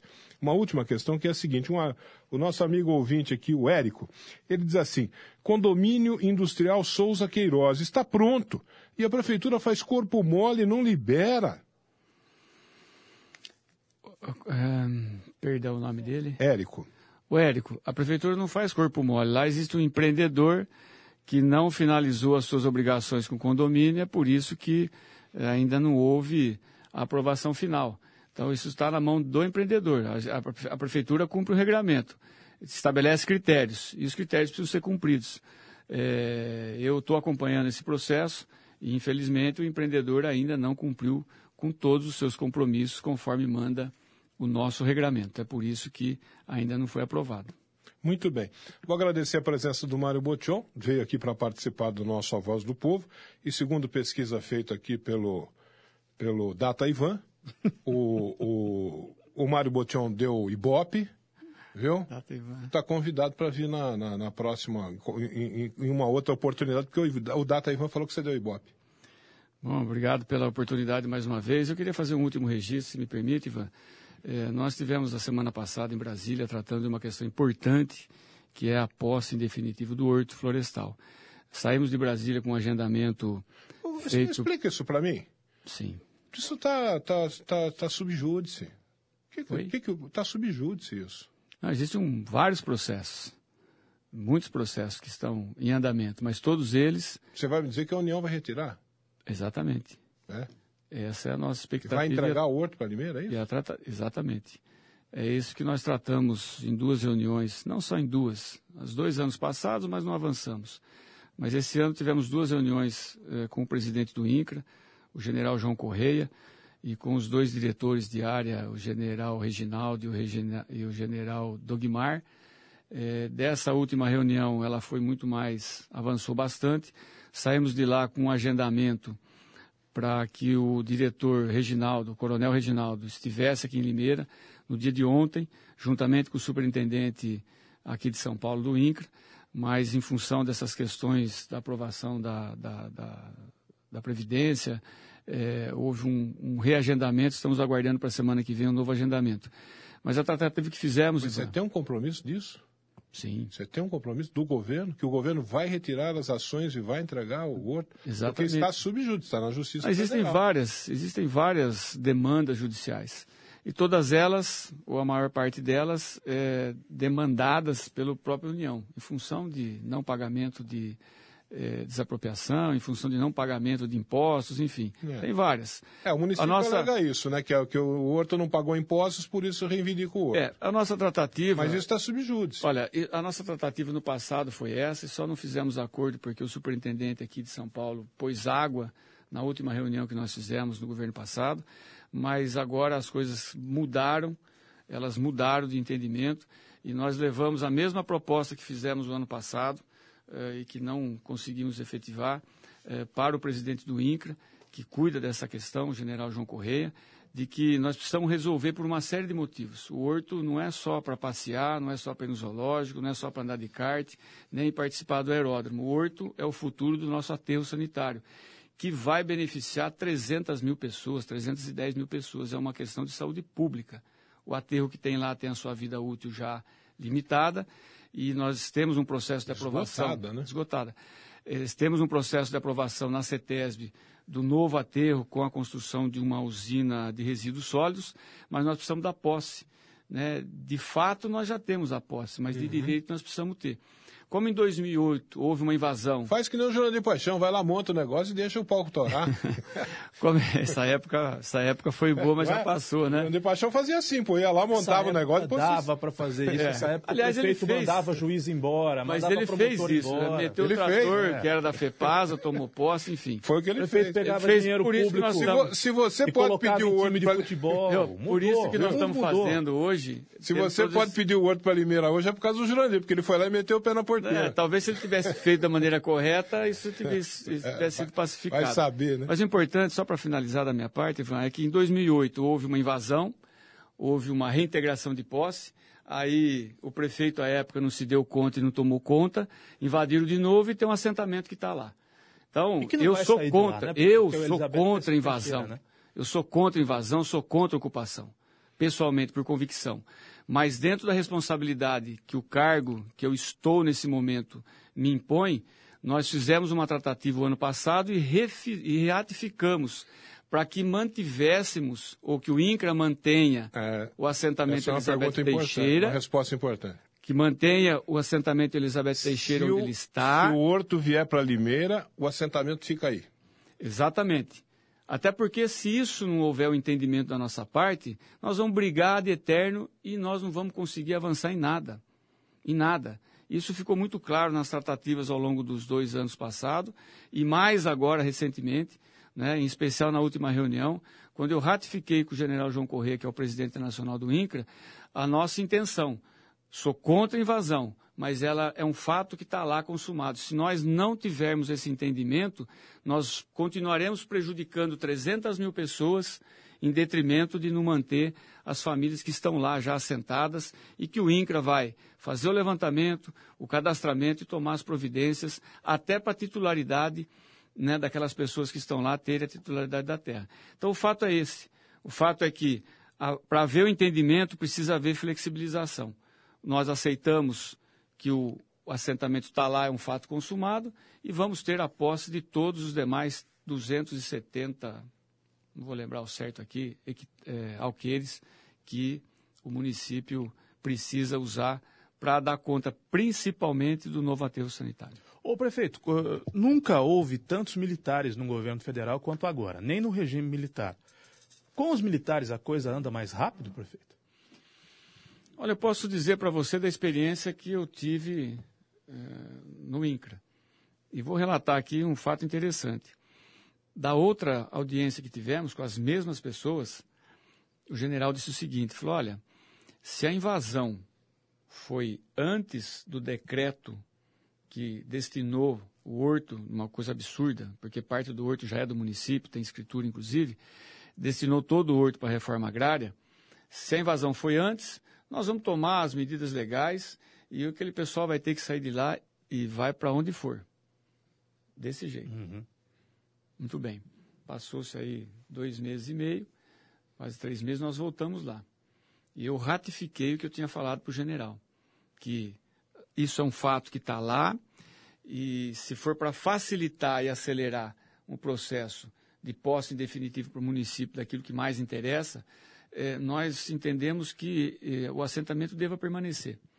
Já houve um outro entendimento do próprio INCRA, dizendo que isso facilitaria realmente, porque eles tinham feito uma ação no Sul, no Rio Grande do Sul, há três semanas anteriores, que houve esse mesmo entendimento. Eu falei, general, esse já era o nosso entendimento lá atrás, e seria incoerente da nossa parte querer mudar aquilo que nós mesmo colocamos lá atrás. Então, para nós, isso, embora eu pessoalmente, por convicção, sou contra a invasão, mas dentro do contexto que permaneça o assentamento onde está, que tenham a sua posse de terra, façam com ela, deem a melhor destinação possível e todo o restante, a posse venha para o município, que já tem de fato a posse. Né? Agora nós estamos buscando a de direito para aprovar principalmente o novo aterro sanitário e a construção de uma usina de resíduos sólidos. Obrigado, Mário. Obrigado, prefeito. Abraço, Caio, abraço, Ivan, e principalmente a todos os ouvintes que me suportaram até nesse momento. Um grande abraço a todos e estou à disposição. E o senhor volta para falar de temas esportivos hoje, né? Às seis horas Às seis da horas. tarde no Educador Esportivo. Estarei com, com o Denis e com toda a sua equipe. Muito bem, meio-dia e 40, meus amigos. Um assunto que sempre nos preocupa, sabe qual é? É a saúde da nossa família, não é mesmo? O ideal é conciliarmos um bom atendimento com médicos e dentistas e preços que a gente possa pagar. Olha, ainda bem que em Limeira e região tem o Home Card Benefícios. Com o Home Card, você tem consultas com os melhores médicos da cidade, além de todos os exames, pagando muito menos. Você pode ir no consultório particular do médico ou do dentista, ou ir nas clínicas conveniadas pagando um valor reduzido, que cabe aí no seu bolso, viu? Todas as consultas, seja no consultório particular ou nas clínicas, são com horário marcado. O Homecar possui a maior rede de médicos e de dentistas da região de Limeira, viu? O Homecar é o único que possui pronto atendimento 24 horas no Hospital Humanitária. O Homecar não tem período de carência, não possui limite de idade e ainda você pode incluir seis pessoas no plano esposa, pais, filhos, sogros, irmãos, avós, e tem muitos outros benefícios. E você ainda tem descontos excelentes em medicamentos nas farmácias conveniadas, além de ótimos descontos em tratamentos estéticos de beleza, atendimento atendimento da Help Móvel por um valor que cabe no seu bolso. Tenha ainda hoje o seu Home Car Benefícios. O atendimento é rápido, é fácil. Pelo telefone 3453 9988. Marque aí, 3453-9988, o telefone da Home Car Benefícios na rua Boa Morte, 969, no centro de Limeira, em frente ao cartório de registro civil. E para conhecer mais da Home Car, no site da Home Car Benefícios, acesse homecarbenefícios.com.br, Home, H-O-M-E, Card, C-A-R-D, benefícios.com.br. Nós vamos seguir com o colóquio até o final e depois nós, aí sim, nós iniciamos uma nova transmissão pelo Facebook, pelo YouTube, pelo portal, pelo aplicativo, pelas plataformas digitais da Educadora e, claro, pelo rádio do Educadora Meio-Dia. Ivan. Oi. Eu quero fazer um convite público ao Cristiano Coquevita. Cristiano Coquevita, grande Cristiano Coquevita. É uma figura muito interessante da nossa imprensa, um cara muito inteligente. Uma pessoa que eu respeito profissional Eu e também. pessoa que eu respeito. Eu também respeito muito. De vez em quando ele bate em mim, depois ele me elogia, mas eu tenho muito respeito por ele, que é filho do saudoso professor Jurandir Coquevita, e a quem é atribuído pelos nossos colegas o melhor texto do jornalismo local. É o que eu ouço falar. né? Que o Cristiano tem o melhor texto entre todos os nossos colegas. Então, eu não vejo por que não trazer outras pessoas para participarem desse colóquio. Tá Se aí. bem que eu acho que ele é como você, né? Alinhado à esquerda. Então, é, Não sei. o squad da esquerda estará reforçado para tentar me massacrar, como costumeiramente o senhor tenta nesse horário. Não sei se ele é da esquerda, se ele é muito à esquerda, se ele é menos à esquerda, mais à direita. Eu não sei. Eu sei que ele é uma boa pessoa e um profissional muito respeitado no meio, pelos colegas, né? E, e esse respeito também é meu. Tenho esse respeito por ele. Então, se, se você o convidar, vamos. Não, eh, convite tá com certeza vai ser uma pessoa que, que vai acrescentar Nós aqui ao nosso, arejar ao nosso colóquio. Temos de arejar esse colóquio. Esse colóquio é arejado. Nós temos de trazer é os ouvintes dele Né? Eu tenho, eu sei que não é bom repetir esse tipo de coisa, mas um orgulho de ter aberto portas, de ter trazido colegas. Eu estava me lembrando agora do período mais tenso da nossa história política, que foi o da cassação do Silvio Félix, o da prisão da família Félix. Eu tive a oportunidade, claro que eu não fiz isso sozinho, ninguém faz nada, absolutamente nada sozinho, mas de abrir espaço para colegas da imprensa escrita à época, né? que não falavam nos microfones, que não participavam de programas de rádio nem de televisão.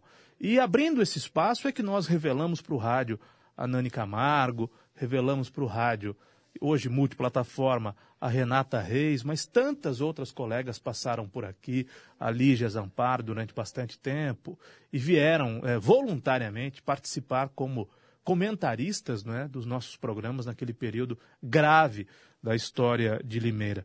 Aliás, quero mandar também um abraço para o outro colega, Paulo Silas. Paulo Silas está passando por um momento difícil da sua vida, mas se Deus quiser, vai sair desse momento duro, difícil e complicado da vida.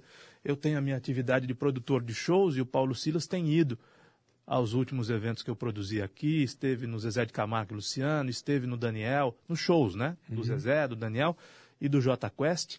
E eu fico sempre muito feliz em reencontrar o Paulo Silas e em perceber que ele está vencendo a sua luta. E há de vencê-la. Vai vencer, claro, com a proteção de Deus e a torcida de tanta gente que quer vê-lo bem logo. E quero mandar um abraço também para o seu Antônio Carlos Rigo. Antônio Carlos Rigo? Pai de três amigos, dois grandes amigos, particularmente, o Rafael Rigo, advogado, do escritório GPR aqui em Limeira, junto do Adriano Greve e do Fábio O Rigo que jogou na Inter? Eu não sei se o seu Rigo jogou. Eu sei que ele jogou futebol, não sei se ele jogou na Inter. Ah, esse, esse é o Rigo que eu Mas conheço. é uma figura muito o querida. Que jogou na Inter. Seu Rigo faz muito tempo que eu não vejo. Pai também do Eduardo e do Marcelo. São todos meus amigos, amigos de infância. Eu me encontrei com o Rafael também nesse final de semana. Um abraço a toda a família. Família muito querida, de amigos de muito longa data. E mesmo que a gente não se encontre, porque a amizade é uma coisa. Dizem que o amigo é o irmão que a gente escolhe, né, Iva? E amizade é uma coisa curiosa, talvez até por isso, né? Você fica um tempo sem ver o seu amigo e quando você vê o seu amigo, parece que você é, não o via desde ontem. E às vezes você não o vê a questão de meses ou anos. Então, a toda a família, o meu abraço muito carinhoso e muito apertado ao seu Rigo, a toda a família, aos filhos e às noras e aos netos, enfim, a todo mundo lá. Muito bem. Feito esta sessão cultural aqui do colóquio, eh, cultural e social também do colóquio. Social. É, mais social do que cultural do colóquio. Deixa eu falar da Elétrica Maio, porque a Elétrica Maio tem tudo em material elétrico residencial e industrial também. Na Elétrica Maio é onde você encontra as melhores marcas do mercado. Tem VEG, tem Tramontina, tem Coel, tem Lorenzetti, tem Intelbras, tem Canaflex, tem Pial, tem Eurolux e tem tantas e tantas outras grandes marcas. E na Elétrica Maio tem um super lançamento. Super lançamento Tramontina. Na Elétrica Maio, a iluminação LED Tramontina, que eu nem preciso ficar explicando, da marca Tramontina, que todo mundo já sabe, reúne qualidade e bom gosto. Lâmpadas, refletores, plafons, tubos, luminárias, tudo em LED. Tudo Tramontina, tudo com design moderno, com LED de grande intensidade. Sabe o que vai acontecer na sua conta de energia elétrica? Vai reduzir sua conta de energia elétrica e a eficiência da iluminação vai aumentar. Olha que bacana. Preste atenção nesta promoção para preços à vista da uh, Elétrica Maio para a iluminação LED Tramontina Lâmpada. Lâmpada LED Tramontina, tubular, 10 watts, amarela ou branca por apenas 18 reaisinhos. Lâmpada LED Tramontina tubular, 20 watts, amarela ou branca por apenas 25 reaisinhos. Lâmpada LED Tramontina Bulbo, 8,8 watts, amarela ou branca por apenas então somente 11 reaisinhos e 90 centavinhos. Preços à vista. Dois anos de garantia. Iluminação LED Tramontina é na Elétrica Maio, passa, passe por lá. Peça um orçamento na Elétrica Maio, ali na Avenida Cônego Manuel Alves, 601, no Jardim São Paulo, esquina com Fabrício Vanpré. 3441-4453, o telefone, 3441-4453 e o WhatsApp é o 98861-1964. 98861-1964. Eu falei da Elétrica Maio, aqui no colóquio. Meio-dia e 48. Você viu a novidade que chegou no centro de Limeira? é o Mercadão dos Óculos. O Mercadão dos Óculos chegou, chegou com tudo. O Mercadão dos Óculos chegou chegando. No Mercadão dos Óculos tem armações de grau a partir de R$19,90. É, presta atenção. Armações de grau a partir de R$19,90. Óculos de sol a partir de R$ 79,90. Quer mais barato que isso?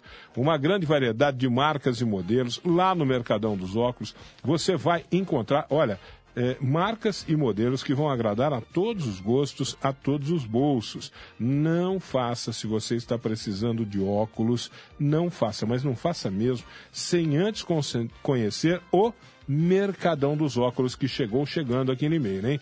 Preços e condições que vão surpreender a você. Vá conhecer a rede de óticas Mercadão dos Óculos. Mercadão dos Óculos, onde o chique é comprar barato. Ali no Calçadão 444, no Centrão de Limeira. Bem no coração da cidade. Calçadão 444, no Centrão, Centrão de Limeira. Aqui no colóquio, eu falei do Mercadão dos Óculos, viu, Caio Bortolano? Oi, Ivan. Oi. Ainda que a gente reconheça, isso não é de agora, hum. que o poder público não pode nem deve bancar equipes esportivas que, hum. a rigor, são instituições privadas, não é, Ivan? De direito privado, né? Sim. Associação Atlética Internacional, Independente Futebol Clube. Isso vai ser muito falado no programa de esportes da Educadora, no Educador Esportiva de hoje, mas a despeito de nós entendermos que o prefeito não deve tirar, e não deve tirar dinheiro de outras coisas para colocar em time de futebol, é triste saber que o Independente pode.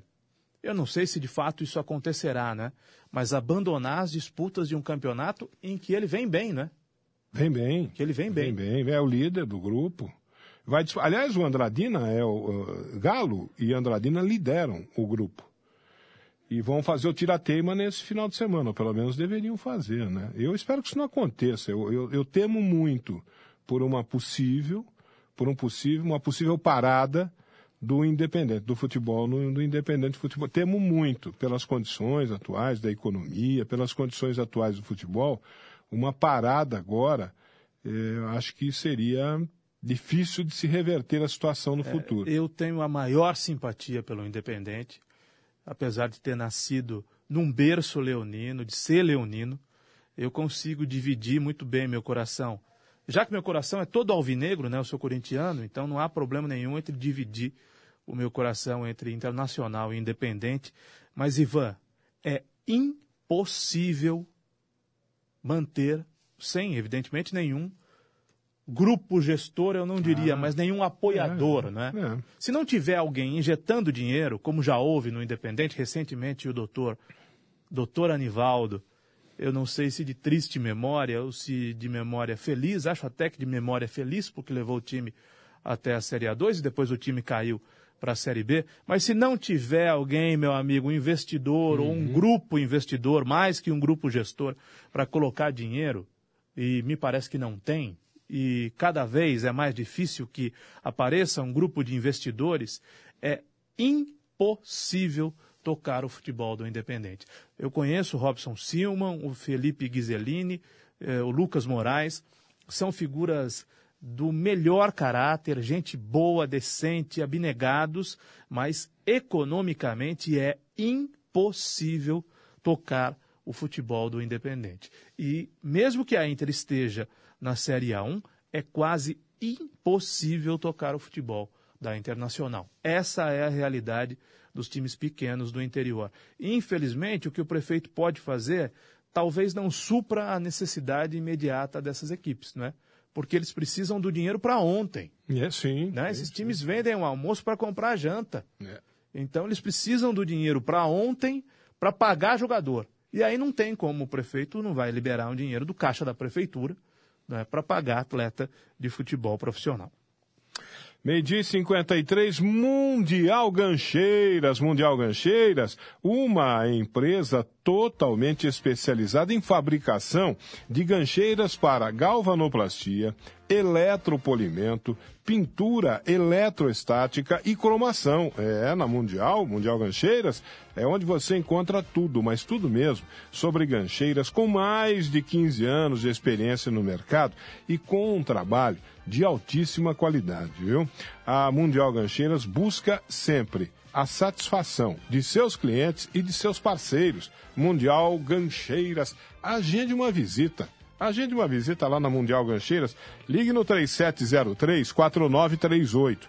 37034938 ou mande um zap para Mundial Gancheiras 993189909 993189909 Mundial Gancheiras na Avenida Professor Joaquim de Michele, número 12 no Jardim Esmeralda. Professor Joaquim de Michele, número 12, no Jardim Esmeralda, aqui no colóquio, eu falei de Mundial Gancheiras.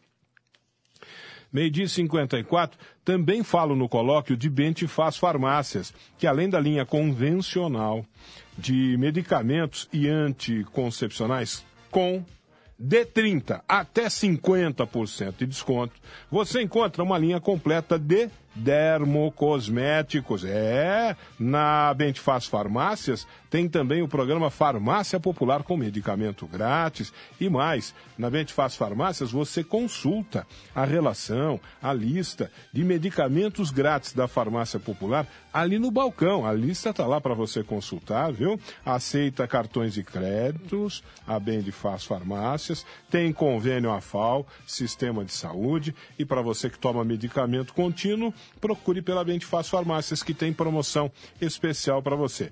A promoção do mês é Leite Ninho Fases, um ano, 800 gramas. Compre três latas e pague apenas R$ 23,99 cada uma delas. Bentifaz Farmácias tem loja 1 no Parque Nossa Senhora das Dores. Loja 2 no Jardim São Francisco. Loja 3 no Jardim Nova Europa. Loja 4 no Jardim Morro Azul. E em Rio Claro, receba seu pedido em casa. Peça no 3720-1800. A entrega é grátis. A intenção, hein, povo de Rio Claro? 3720-1800. O WhatsApp é o 99737-2199. 99737-2199. Rede Bem Te Faz Farmácias. Aqui a gente fica bem.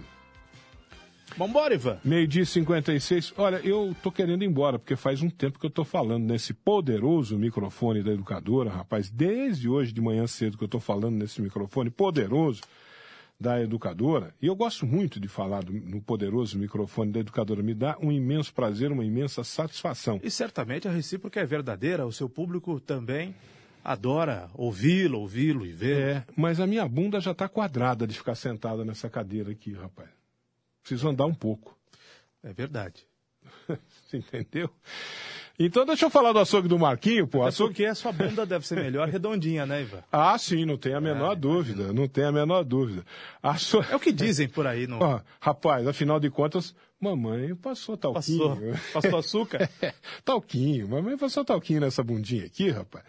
Olha aqui, açougue do Marquinho, carnes frescas e desossadas diariamente, viu? É, isso quer dizer que hoje Hoje, quinta-feira, você passa lá no açougue do Marquinho e tem carne fresquinha, fresquinha no açougue do Marquinho. O primeiro açougue com sim, o selo de, de... o selo de inspeção municipal, o que dá ainda mais garantia de qualidade e boa procedência aos produtos do açougue do Marquinho. Experimente as linguiças artesanais de rúcula, queijo, azeitona, caipira, apimentada também, viu? E os hambúrgueres. Se for ficar em casa hoje à noite, leve para casa os hambúrgueres de picanha e costela que tem lá no açougue do Marquinho, que a tua família vai adorar, viu? No açougue do Marquinho tem torresmo frito todos os dias, tem aquela famosa costela inteira para o churrasco gaúcho de fogo de chão, tem carne de carneiro, tem o contrafilé angus, que é de comer rezando, aos domingos, o almoço completo da sua família está lá no açougue do Marquinho. Tem frango assado recheado, costela, cupim, maminha no bafo, nhoque de batata, maionese, farofa caseira. Você pode ir até lá no açougue do Marquinho, no Parque Nossa Senhora das Dores, Avenida Antônio da Andréia 700, 100 metros para baixo. da PAI. Ou então nem saia do conforto do seu lar, passe a mão no celular e é só ligar no 3453 5262 3453 5262, faça sua encomenda no açougue do Marquinho, que pode ser também pelo WhatsApp. 98151 5085. 98151 5085. Eu falei aqui no colóquio, falei também do açougue do Marquinho, viu? E ao meio-dia e mais 58 minutinhos, eu me despeço. Deixo aqui um grande abraço aos nossos amigos ouvintes. É... Eu também. Você também, Caio? Eu também, mas eu volto amanhã Você no não, colóquio. não permanecerá? Amanhã eu quero falar de Anitta no colóquio. No colóquio? Anitta que disse Anitta. que quando está solteira ela transa com tudo que passa na frente dela. Ah, vá. Ah, homem, isso? homem, mulher e cachorro. Meu Deus. Aí ela se corrigiu. Numa entrevista lá na Colômbia. Quando eu tô solteiro, Cachorro eu transo também? com homem, mulher e cachorro. Não, não, não, cachorro não. Disse a Anitta. É. Amanhã Ah. nós vamos falar disso aqui no colóquio. Vai gostar da coisa assim, É, vai longe. né? é. Vamos falar também do Paulo Henrique Amorim, vamos falar de reforma da Previdência, tudo amanhã no colóquio. Tá bom. Até amanhã então, Caio Bom Bortolã. almoço, bom descanso, Ivan. Um abraço, Até gente. Até amanhã.